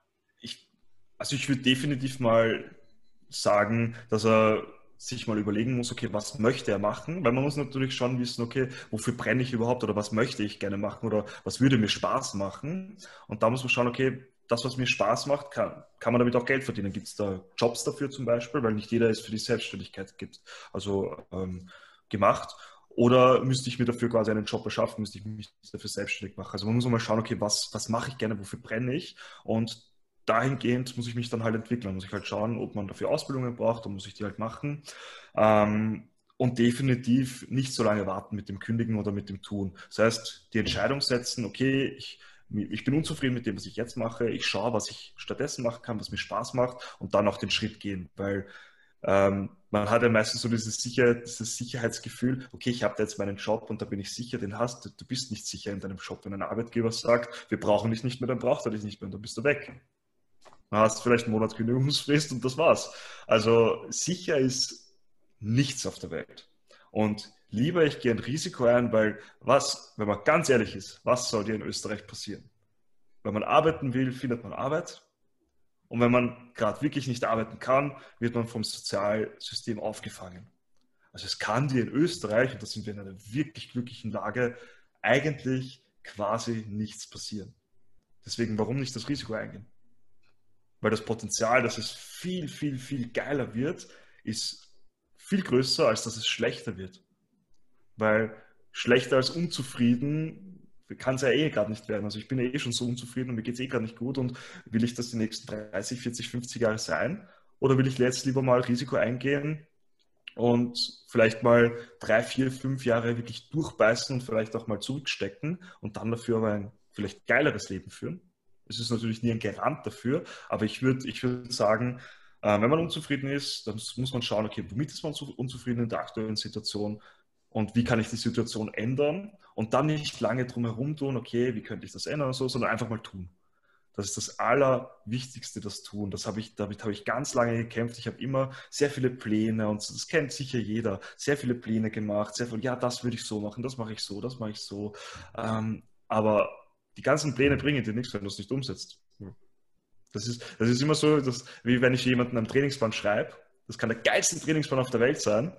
Wenn der den nicht macht, dann bringt er ihm nichts. Wenn er ihn nur anschaut und sich denkt, hey, der Trainingsplan ist cool, aber dann kein einziges Mal ins Studio geht oder kein einziges Mal das Training halt absolviert, dann ist der Plan zwar cool am Papier, aber für nichts. Sehr cooler Ratschlag. Ich habe jetzt richtig Gänsehaut bekommen. Danke. Also, ja, man muss halt, ähm, wie gesagt, immer ins, ins Umsetzen kommen. Mhm. Das, ist, das ist sicher das Wichtigste und das ist sicher auch das, was dir jeder erfolgreich sagen wird. Und das hast du sicher auch in meinem Podcast schon unzählige Male gehört. Umsetzen, Entscheidungen treffen und umsetzen. Äh, gar nicht so oft eigentlich, wie, wie, wie man eigentlich glauben könnte. Okay. Aber ich sehe das auch so, ja, dass das das Allerwichtigste ist. Ja. Und also du vor, hast. Vor allem Entscheidungen treffen. Ja. Vor, vor allem Entscheidungen treffen, weil ähm, wenn du Dinge zur Auswahl hast und du entscheidest dich nicht, entscheidest du dich ja auch hm. für nichts quasi. Also du entscheidest dich dafür, nichts zu tun. Und ist die Entscheidung wirklich besser als die andere? Also manchmal muss man einfach die Entscheidung fällen. Ich habe so oft Entscheidungen gefällt, die sich im Nachhinein als kompletter Blödsinn herausgestellt haben, wo ich echt viel verloren habe. Aber ich weiß, okay, fürs nächste Mal, ich kann daraus lernen. Das wollte ich noch sagen. Voll, absolut. Ich habe gerade vor kurzem eine Solo-Podcast-Folge gemacht, die erste, und da habe ich auch über das Thema Entscheidungen gesprochen. Mhm. sicher, sicher auch interessant. Also Entscheidungen, äh, ich glaube, entscheidungsfreudig sind nicht so viele Leute. War ich früher auch nicht, weil ich mir immer dachte, ja, wenn ich mich für die eine Sache entscheide, dann kann ich die andere Sache nicht mehr machen. Was ja okay ist, weil, weil ich mich für nichts von beiden entscheide, dann bin ich dort, wo ich jetzt noch immer bin. Und ich bin ja unzufrieden dort, wo ich bin. Also muss ich mich auf irgendwas entscheiden. Genau. Ist auch, finde ich, auch ein sehr, sehr interessantes Thema. Und ich kann dir die Folge dann schicken, wenn es ja. dich interessiert. Ja, gerne, gerne, gerne, sehr gerne. Und 2019 hast du dann das City Bootcamp übernommen. Mhm. Genau. Und wie Am war das genau? Quasi. Wie war das genau? Wie war das der Prozess, dass du da eigentlich wirklich vom Teilnehmer quasi zum Inhaber geworden bist? Ja, der Prozess war natürlich äh, sehr, sehr langwierig. Also es war jetzt nicht, dass ich Teilnehmer war und dann ähm, gleich Inhaber irgendwann. Also ich war ja wirklich bis, bis 2015 oder bis knapp, also bis 2015 eigentlich war ich ja Teilnehmer und im Mai 2015 habe ich dann wirklich offiziell meine erste Stunde, davor habe ich halt ein paar Praktikumsstunden gemacht, aber im Mai 2015 meine erste Stunde pro Woche übernommen. Dann waren's, dann hat, dann kam das so gut an, mir hat es voll taugt und den Teilnehmern, es kam gutes Feedback. Dann haben wir gesagt, okay, passt, machen wir noch eine zweite Stunde dazu. Kam noch eine zweite Stunde dazu. Dann irgendwann äh, kam noch eine dritte Stunde, dann habe ich ein paar Stunden vom, vom Billy selber übernommen. Ähm, und dann kam das immer so ein bisschen weiter. Und ich habe relativ viel auch quasi außerhalb der Zeit gemacht, die ich irgendwie gearbeitet habe. Also ich, ich habe damals ja noch ganz normal Vollzeit gearbeitet, habe dann noch meine Bootcamps gemacht, teilweise in der Früh um sechs und am Abend um sieben. Und habe zusätzlich aber auch noch zu dem Ganzen versucht auch das Bootcamp irgendwie weiterzumachen. Also ich habe so, so, so viel Zeit und Energie wie möglich in das Bootcamp reingestellt, unbezahlt, weil ich wollte dafür auch gar nichts und ich habe das einfach freiwillig gemacht, weil es mir so gefallen hat. Und dadurch habe ich dann immer einfach immer mehr, immer mehr übernommen, immer mehr du gemacht. Hast auch, ja. Du hast auch diese ganze Arbeit freiwillig investiert und einfach genau. nur, weil, nur weil es dir Spaß gemacht hat, gar nicht mit dem Hintergedanken, dass du es irgendwann Nein. übernehmen könntest. Nein, gar nicht. Also, damals war das noch gar nicht irgendwie, also da hatte ich noch nicht mal den Gedanken daran oder stand noch nicht mal im Raum. Also das war noch Lichtjahre davon entfernt im Endeffekt. Also das war nicht, nicht einmal ansatzweise ein, ein Funken Gedanke daran, sondern ich habe mir, ich habe einfach die Sachen gern gemacht und habe einfach im Billy immer anboten, äh, ob ich das noch machen so, kann oder das noch machen kann und das noch. Und ich wollte und dafür einfach nichts haben. Okay, war auch nicht irgendwie die Idee, dass du angestellt bist, zumindest im Raum? Nein, gar nicht eigentlich. Also überhaupt nicht. Ich habe das auch, ich habe das auch gar nicht in den Raum gestellt, weil ich habe es einfach, ich habe das einfach gern gemacht und mir war einfach wichtig, dass das, dass das Bootcamp einfach besser rennt noch und noch mehr Leute kommen und ähm, und dass das halt einfach gut funktioniert und dass ich mich, ich mich auch ein bisschen weiterentwickle dadurch. Also ob das da, ob da daraus irgendwas geworden wäre oder nicht. Also wie gesagt, damals hatte ich noch gar keinen Gedanken daran und war mir auch nicht wichtig, weil ich habe das einfach gern gemacht, mir hat das Spaß gemacht und ähm, ich war immer froh, wenn ich irgendwas machen konnte, auch wenn ich es unbezahlt gemacht habe. Ich habe dann äh, teilweise irgendwelche Sachen übernommen, wo ich gesagt habe, hm, brauchst mal, ich, ich, will gar nichts dafür. Dann hat er mich halt äh, zum Essen eingeladen hin und wieder oder mir doch was geben oder so. Aber das war halt einfach, weil er halt auch was zurückgeben wollte. Also ähm, was natürlich ich natürlich schon gut finde ähm, wenn das so auf gegenseitiger Basis ist ähm, und wenn das nicht ausgenutzt wird, aber ich hätte, wenn, wenn er mir nichts gegeben hätte oder nicht, nicht zum Essen eingeladen hätte oder gar nicht, also wenn gar nichts zurückgekommen wäre, wäre das für mich auch vollkommen in Ordnung gewesen, weil ich das alles freiwillig gemacht habe und weil ich das so gerne gemacht habe, dass ich einfach aktiv gefragt habe, hey, könnte ich da noch was machen oder kann ich dir da noch was helfen oder ähm, ja, also ich habe das einfach gern gemacht. Und das hinterlässt natürlich auch einen Eindruck irgendwann. Mhm. Und das war dann sicher auch dieses Engagement, was, was du da gezeigt hast, was dann dazu geführt hat, dass du es übernommen hast. Definitiv. Also das, das war ähm, auf jeden Fall das Engagement dahinter, weil es gab ja auch Trainerinnen und Trainer, also Trainerinnen, die viel länger als ich dabei waren. Und, aber die halt ihre Trainings gemacht haben und so, die sind gute Trainer, aber die haben halt auch gar nicht dieses Verlangen gehabt, da irgendwie großartig mehr zu machen, was ja in Ordnung ist, muss man ja nicht machen. Ähm, und mir hat das einfach, ich wollte einfach immer, immer ein bisschen mehr machen, weil ich, mir ist das Geld so prinzipiell gar nicht so wichtig. Ich meine, schon ist mir Geld wichtig, weil mit Geld äh, entscheidet sich im Prinzip das Leben halt. Also wenn man sagt, okay, Geld ist, spielt keine Rolle, dann lügt man, weil es spielt immer eine Rolle. Vor allem, wenn man keins hat, spielt es die größte Rolle. Ähm, aber es war mir damals nicht so wichtig, dass ich dadurch jetzt viel mehr Geld verdiene, dass ich da jetzt die Sachen übernehme und, und im Hinterkopf habe, ja, dafür kriege ich vielleicht Geld, sondern ich habe das einfach gemacht und fertig. Weil es, und dieses Engagement natürlich immer wieder und ich habe dann auch immer wieder gefragt, hey, äh, wollen wir da nicht noch was machen oder wollen wir da nicht noch was dazugeben? Das mache auch ich gerne, den, den, die Stunde halt auch ich gerne, ist überhaupt kein Problem. Oder wollen wir nicht am Wochenende noch was machen?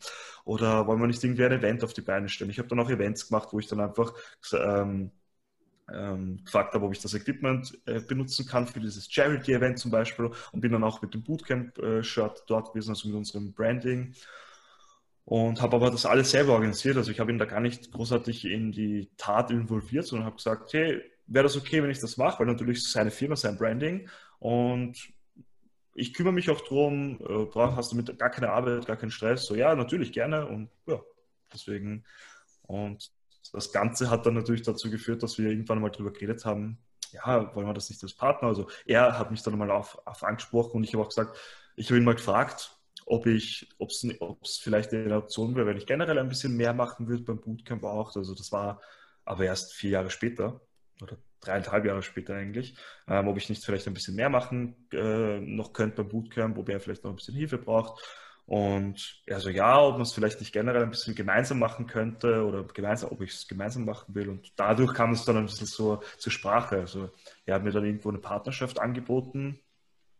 Das hat sich relativ lange gezogen, bis wir das dann wirklich durchgesetzt haben mit, ähm, okay, wie regeln wir uns das überhaupt als Partner? Wie macht man das und so? Und bevor es dann dazu wirklich gekommen ist, kam es dann eigentlich dazu, dass, ja, willst du es eigentlich nicht ganz übernehmen? Weil ich da, weil er nicht mehr die Zeit und das Engagement investieren konnte und er dann auch selber gesagt hat, okay, es wäre jetzt auch irgendwo unfair, wenn er da eigentlich gar nicht mehr wirklich was reinstecken könnte. Ich quasi die allermeiste Arbeit habe, aber natürlich eher den größeren, größeren Gewinn hat, weil natürlich er noch immer der Eigentümer war und für mich wäre es auch okay, für mich wäre es andersrum auch okay gewesen. Aber natürlich war es für mich so äh, super, weil ich habe gesagt, natürlich mache ich sehr gerne und ähm, ich habe noch gesagt, jederzeit, wenn du irgendwie was da mitmachen willst, bist du jederzeit wieder herzlich willkommen. Also da, also da hast du auch sofort dann die Entscheidung getroffen, dass du wirklich der Geschäftsführer vom Bootcamp werden willst. Ja, also da habe ich nicht einmal, nicht einmal eine Sekunde drüber nachgedacht. Wir haben das ab und gesagt, sicher, das ist sowieso, also ohne, ohne drüber nachzudenken. Ja. Also das war, das war, da, da habe ich gar nicht, gar nicht großartig drüber nachdenken müssen, weil ich, weil ich wusste, weil ich ja wusste, und das ist es ja, wenn du wirklich was hast, was dir Spaß macht, wo du dafür brennst und wo du das einfach gerne tust, dann fällt dir jede Entscheidung leicht, eigentlich. Weil insgeheim weißt du ja dann, okay, was, was, wofür sollte ich mich entscheiden? Mhm. So ist es, ja. Also das war gar, gar, kein, gar, gar kein Gedanke daran ähm, verschwendet worden, das eben nicht zu machen oder so. Und erzähl mal ein bisschen, wie schaut das jetzt genau aus? Weil beim Bootcamp ist der Name ja Programm. Das ist ein genau. reines Outdoor-Training. Mhm. Und was ist da das Besondere daran? Ähm, aktuell, also grundsätzlich der, der, der größte oder mittlerweile die größte Besonderheit ist diese, diese familiäre Community. Also wir, wir sagen auch selber, es sind bei uns ähm, ist das die Bootcamp Family. Also jeder ist quasi, jeder, der beim Bootcamp irgendwie ein Mitglied ist oder so, ist quasi Familie.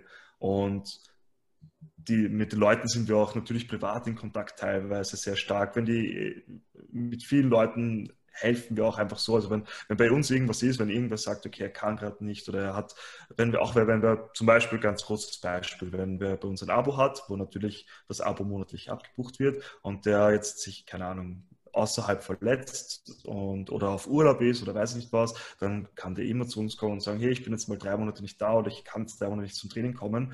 Dann zahlt er natürlich auch in diesen drei Monaten oder vier Monaten oder was auch immer nichts, sondern es wird halt stillgelegt und fertig.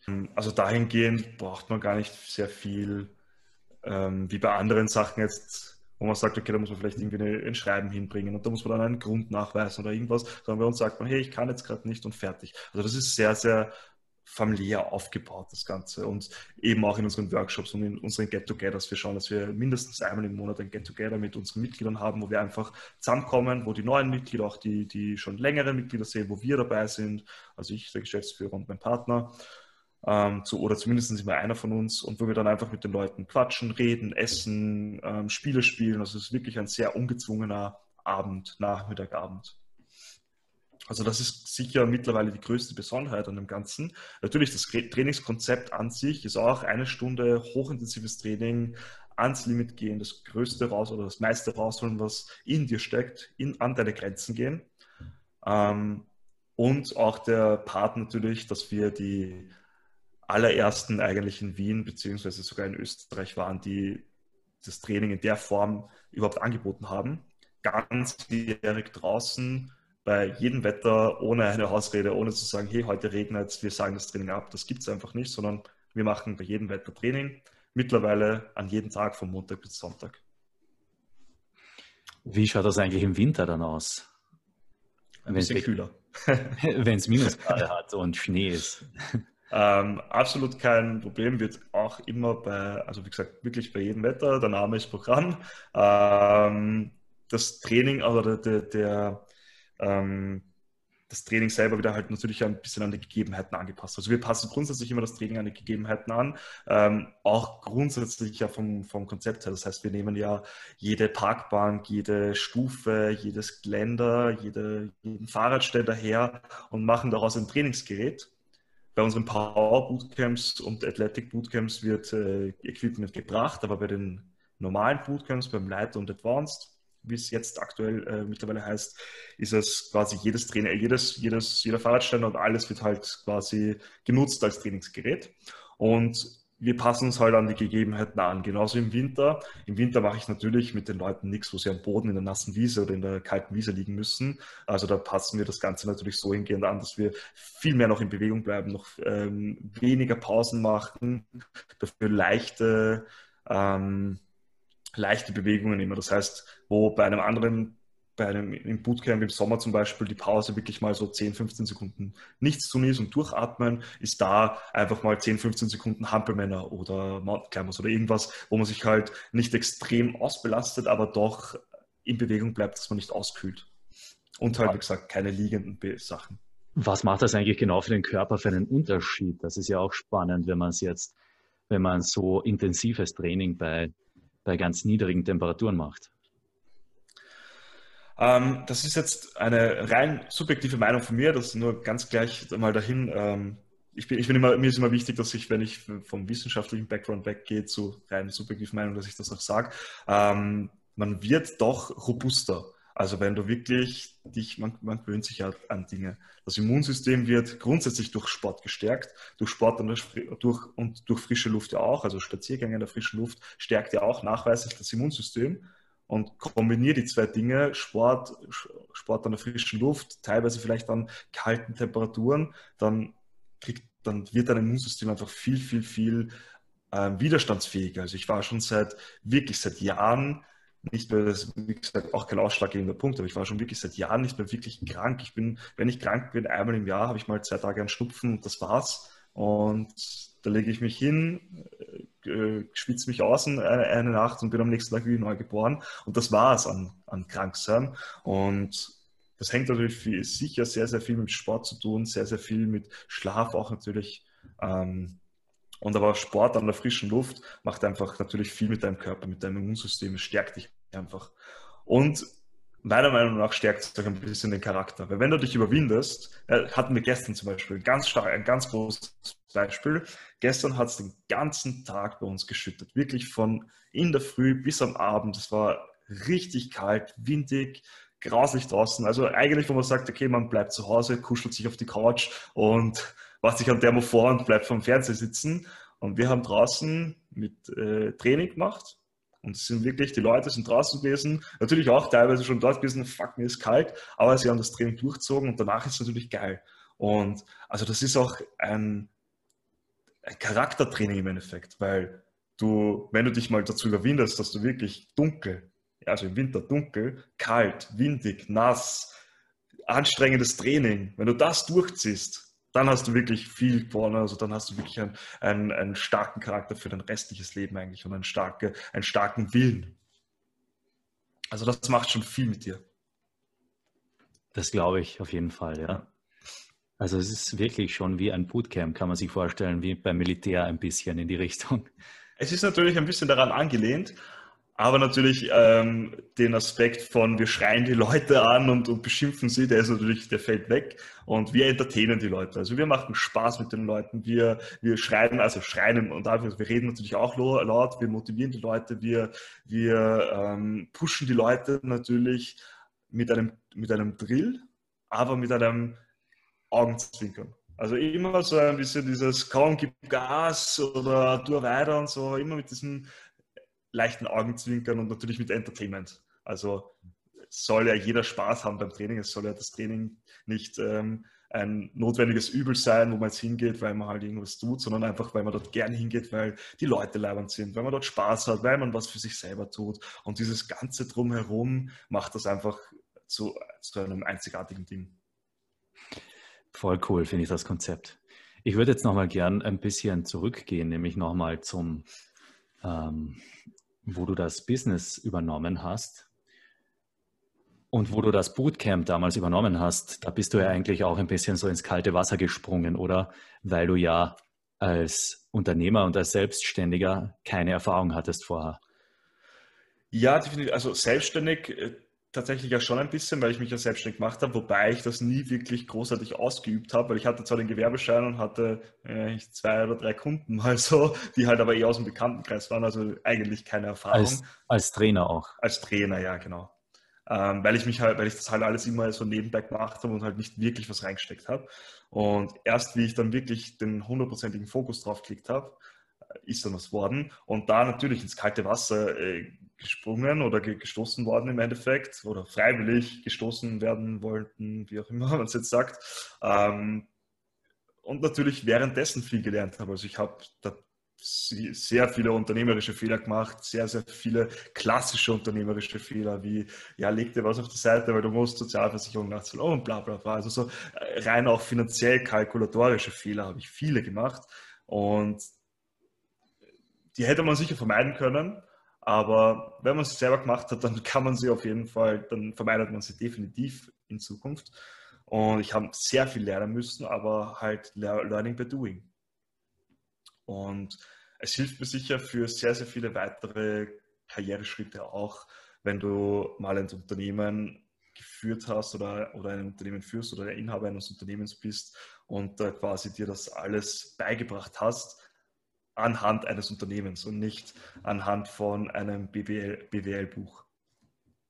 Und wie hast du das dann gemacht? So nach dem Versuch, äh, nach dem Prinzip Versuch und Irrtum, dass du dir das einfach selbst das Wissen angeeignet hast?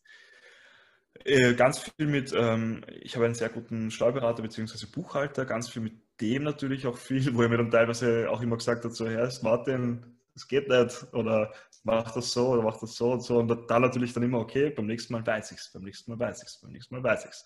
Und halt jedes Mal immer wieder, und ich, jedes Mal, wenn ich mir gedacht habe, hey, jetzt die Steuermappe, die passt, das, das, das funktioniert, ich habe wirklich alles Bibelfern gemacht, äh, nein, da fehlt was. Oder nein, da ist doch was nicht richtig. Und halt wieder, okay, passt, passt, passt. Und äh, das, das ist halt, ähm, daraus lernst du halt. Und auch mit denen, okay, was kann ich, was kann ich denn nicht alles machen oder was muss ich denn nicht alles machen? Welche, welche banale Dinge, welche Versicherungen brauche ich, was kann ich alles absetzen, was, was ähm, ist sinnvoll auch abzusetzen, wo kann ich wo kann ich ähm, Dinge sparen, wo sollte ich aufpassen, dass ich da, dass ich das nicht mache, weil sonst könnten Strafen passieren natürlich, weil ähm, will man ja auch vermeiden. Man, weil man macht ja eigentlich, also die, die meisten Leute, die meisten Selbstständigen und so machen ja solche Dinge, so keine Ahnung, wo sie halt dann vielleicht beim Finanzamt was nachzahlen müssen. Die machen ja nicht absichtlich irgendeine, irgendwas Illegales und dafür oder irgendwas, was halt dann eine Strafe kriegt, sondern die wissen es halt dann nicht besser und natürlich, ich hätte mir auch teilweise sicher Geld sparen können, wenn ich viele Dinge von Anfang an schon gewusst habe, aber mit der Zeit weiß man dann einfach, okay, was kann man äh, steuerlich äh, geltend machen, was kann man, ähm, wie muss man am besten kalkulieren, dass man, dass man weiß, okay, wie, wie kommt der Umsatz rein.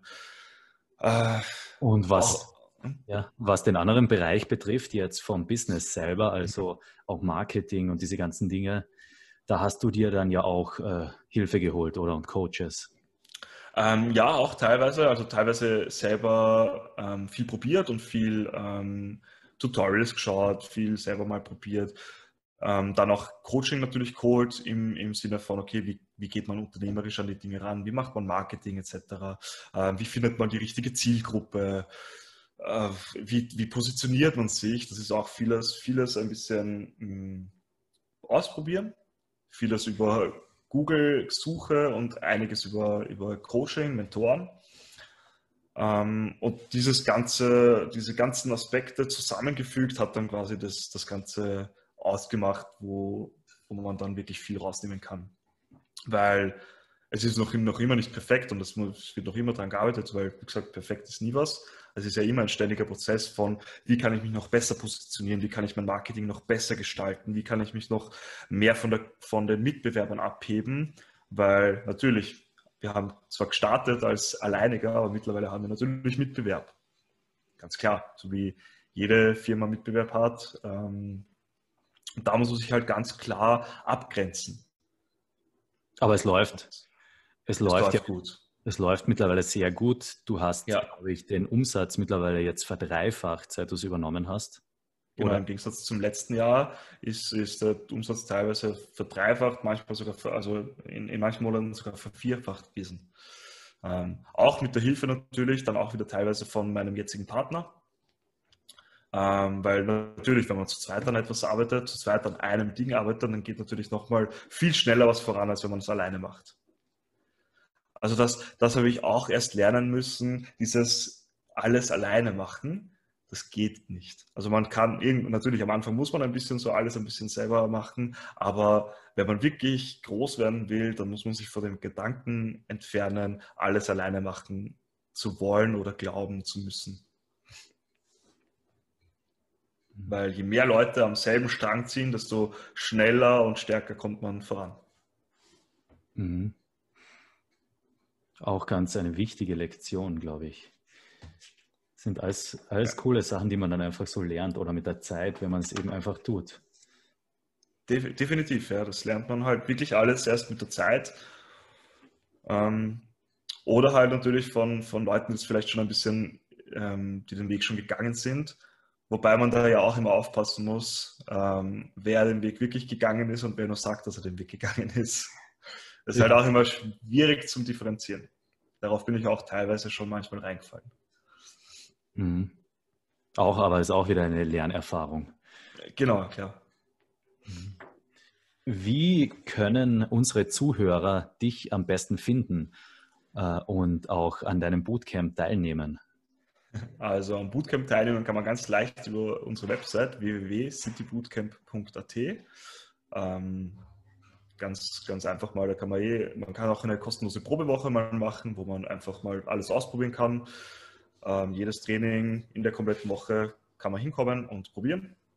Sonst kann man mich auch gerne über Telefon erreichen. Ich habe eigentlich mein, mein, Handy immer dabei.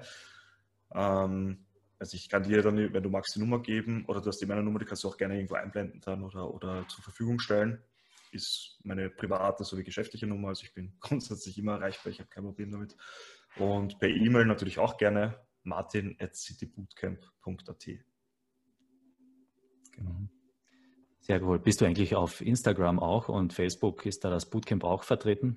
Ja, auf, auf Instagram und Facebook ist das Bootcamp vertreten, ähm, City Bootcamp Austria.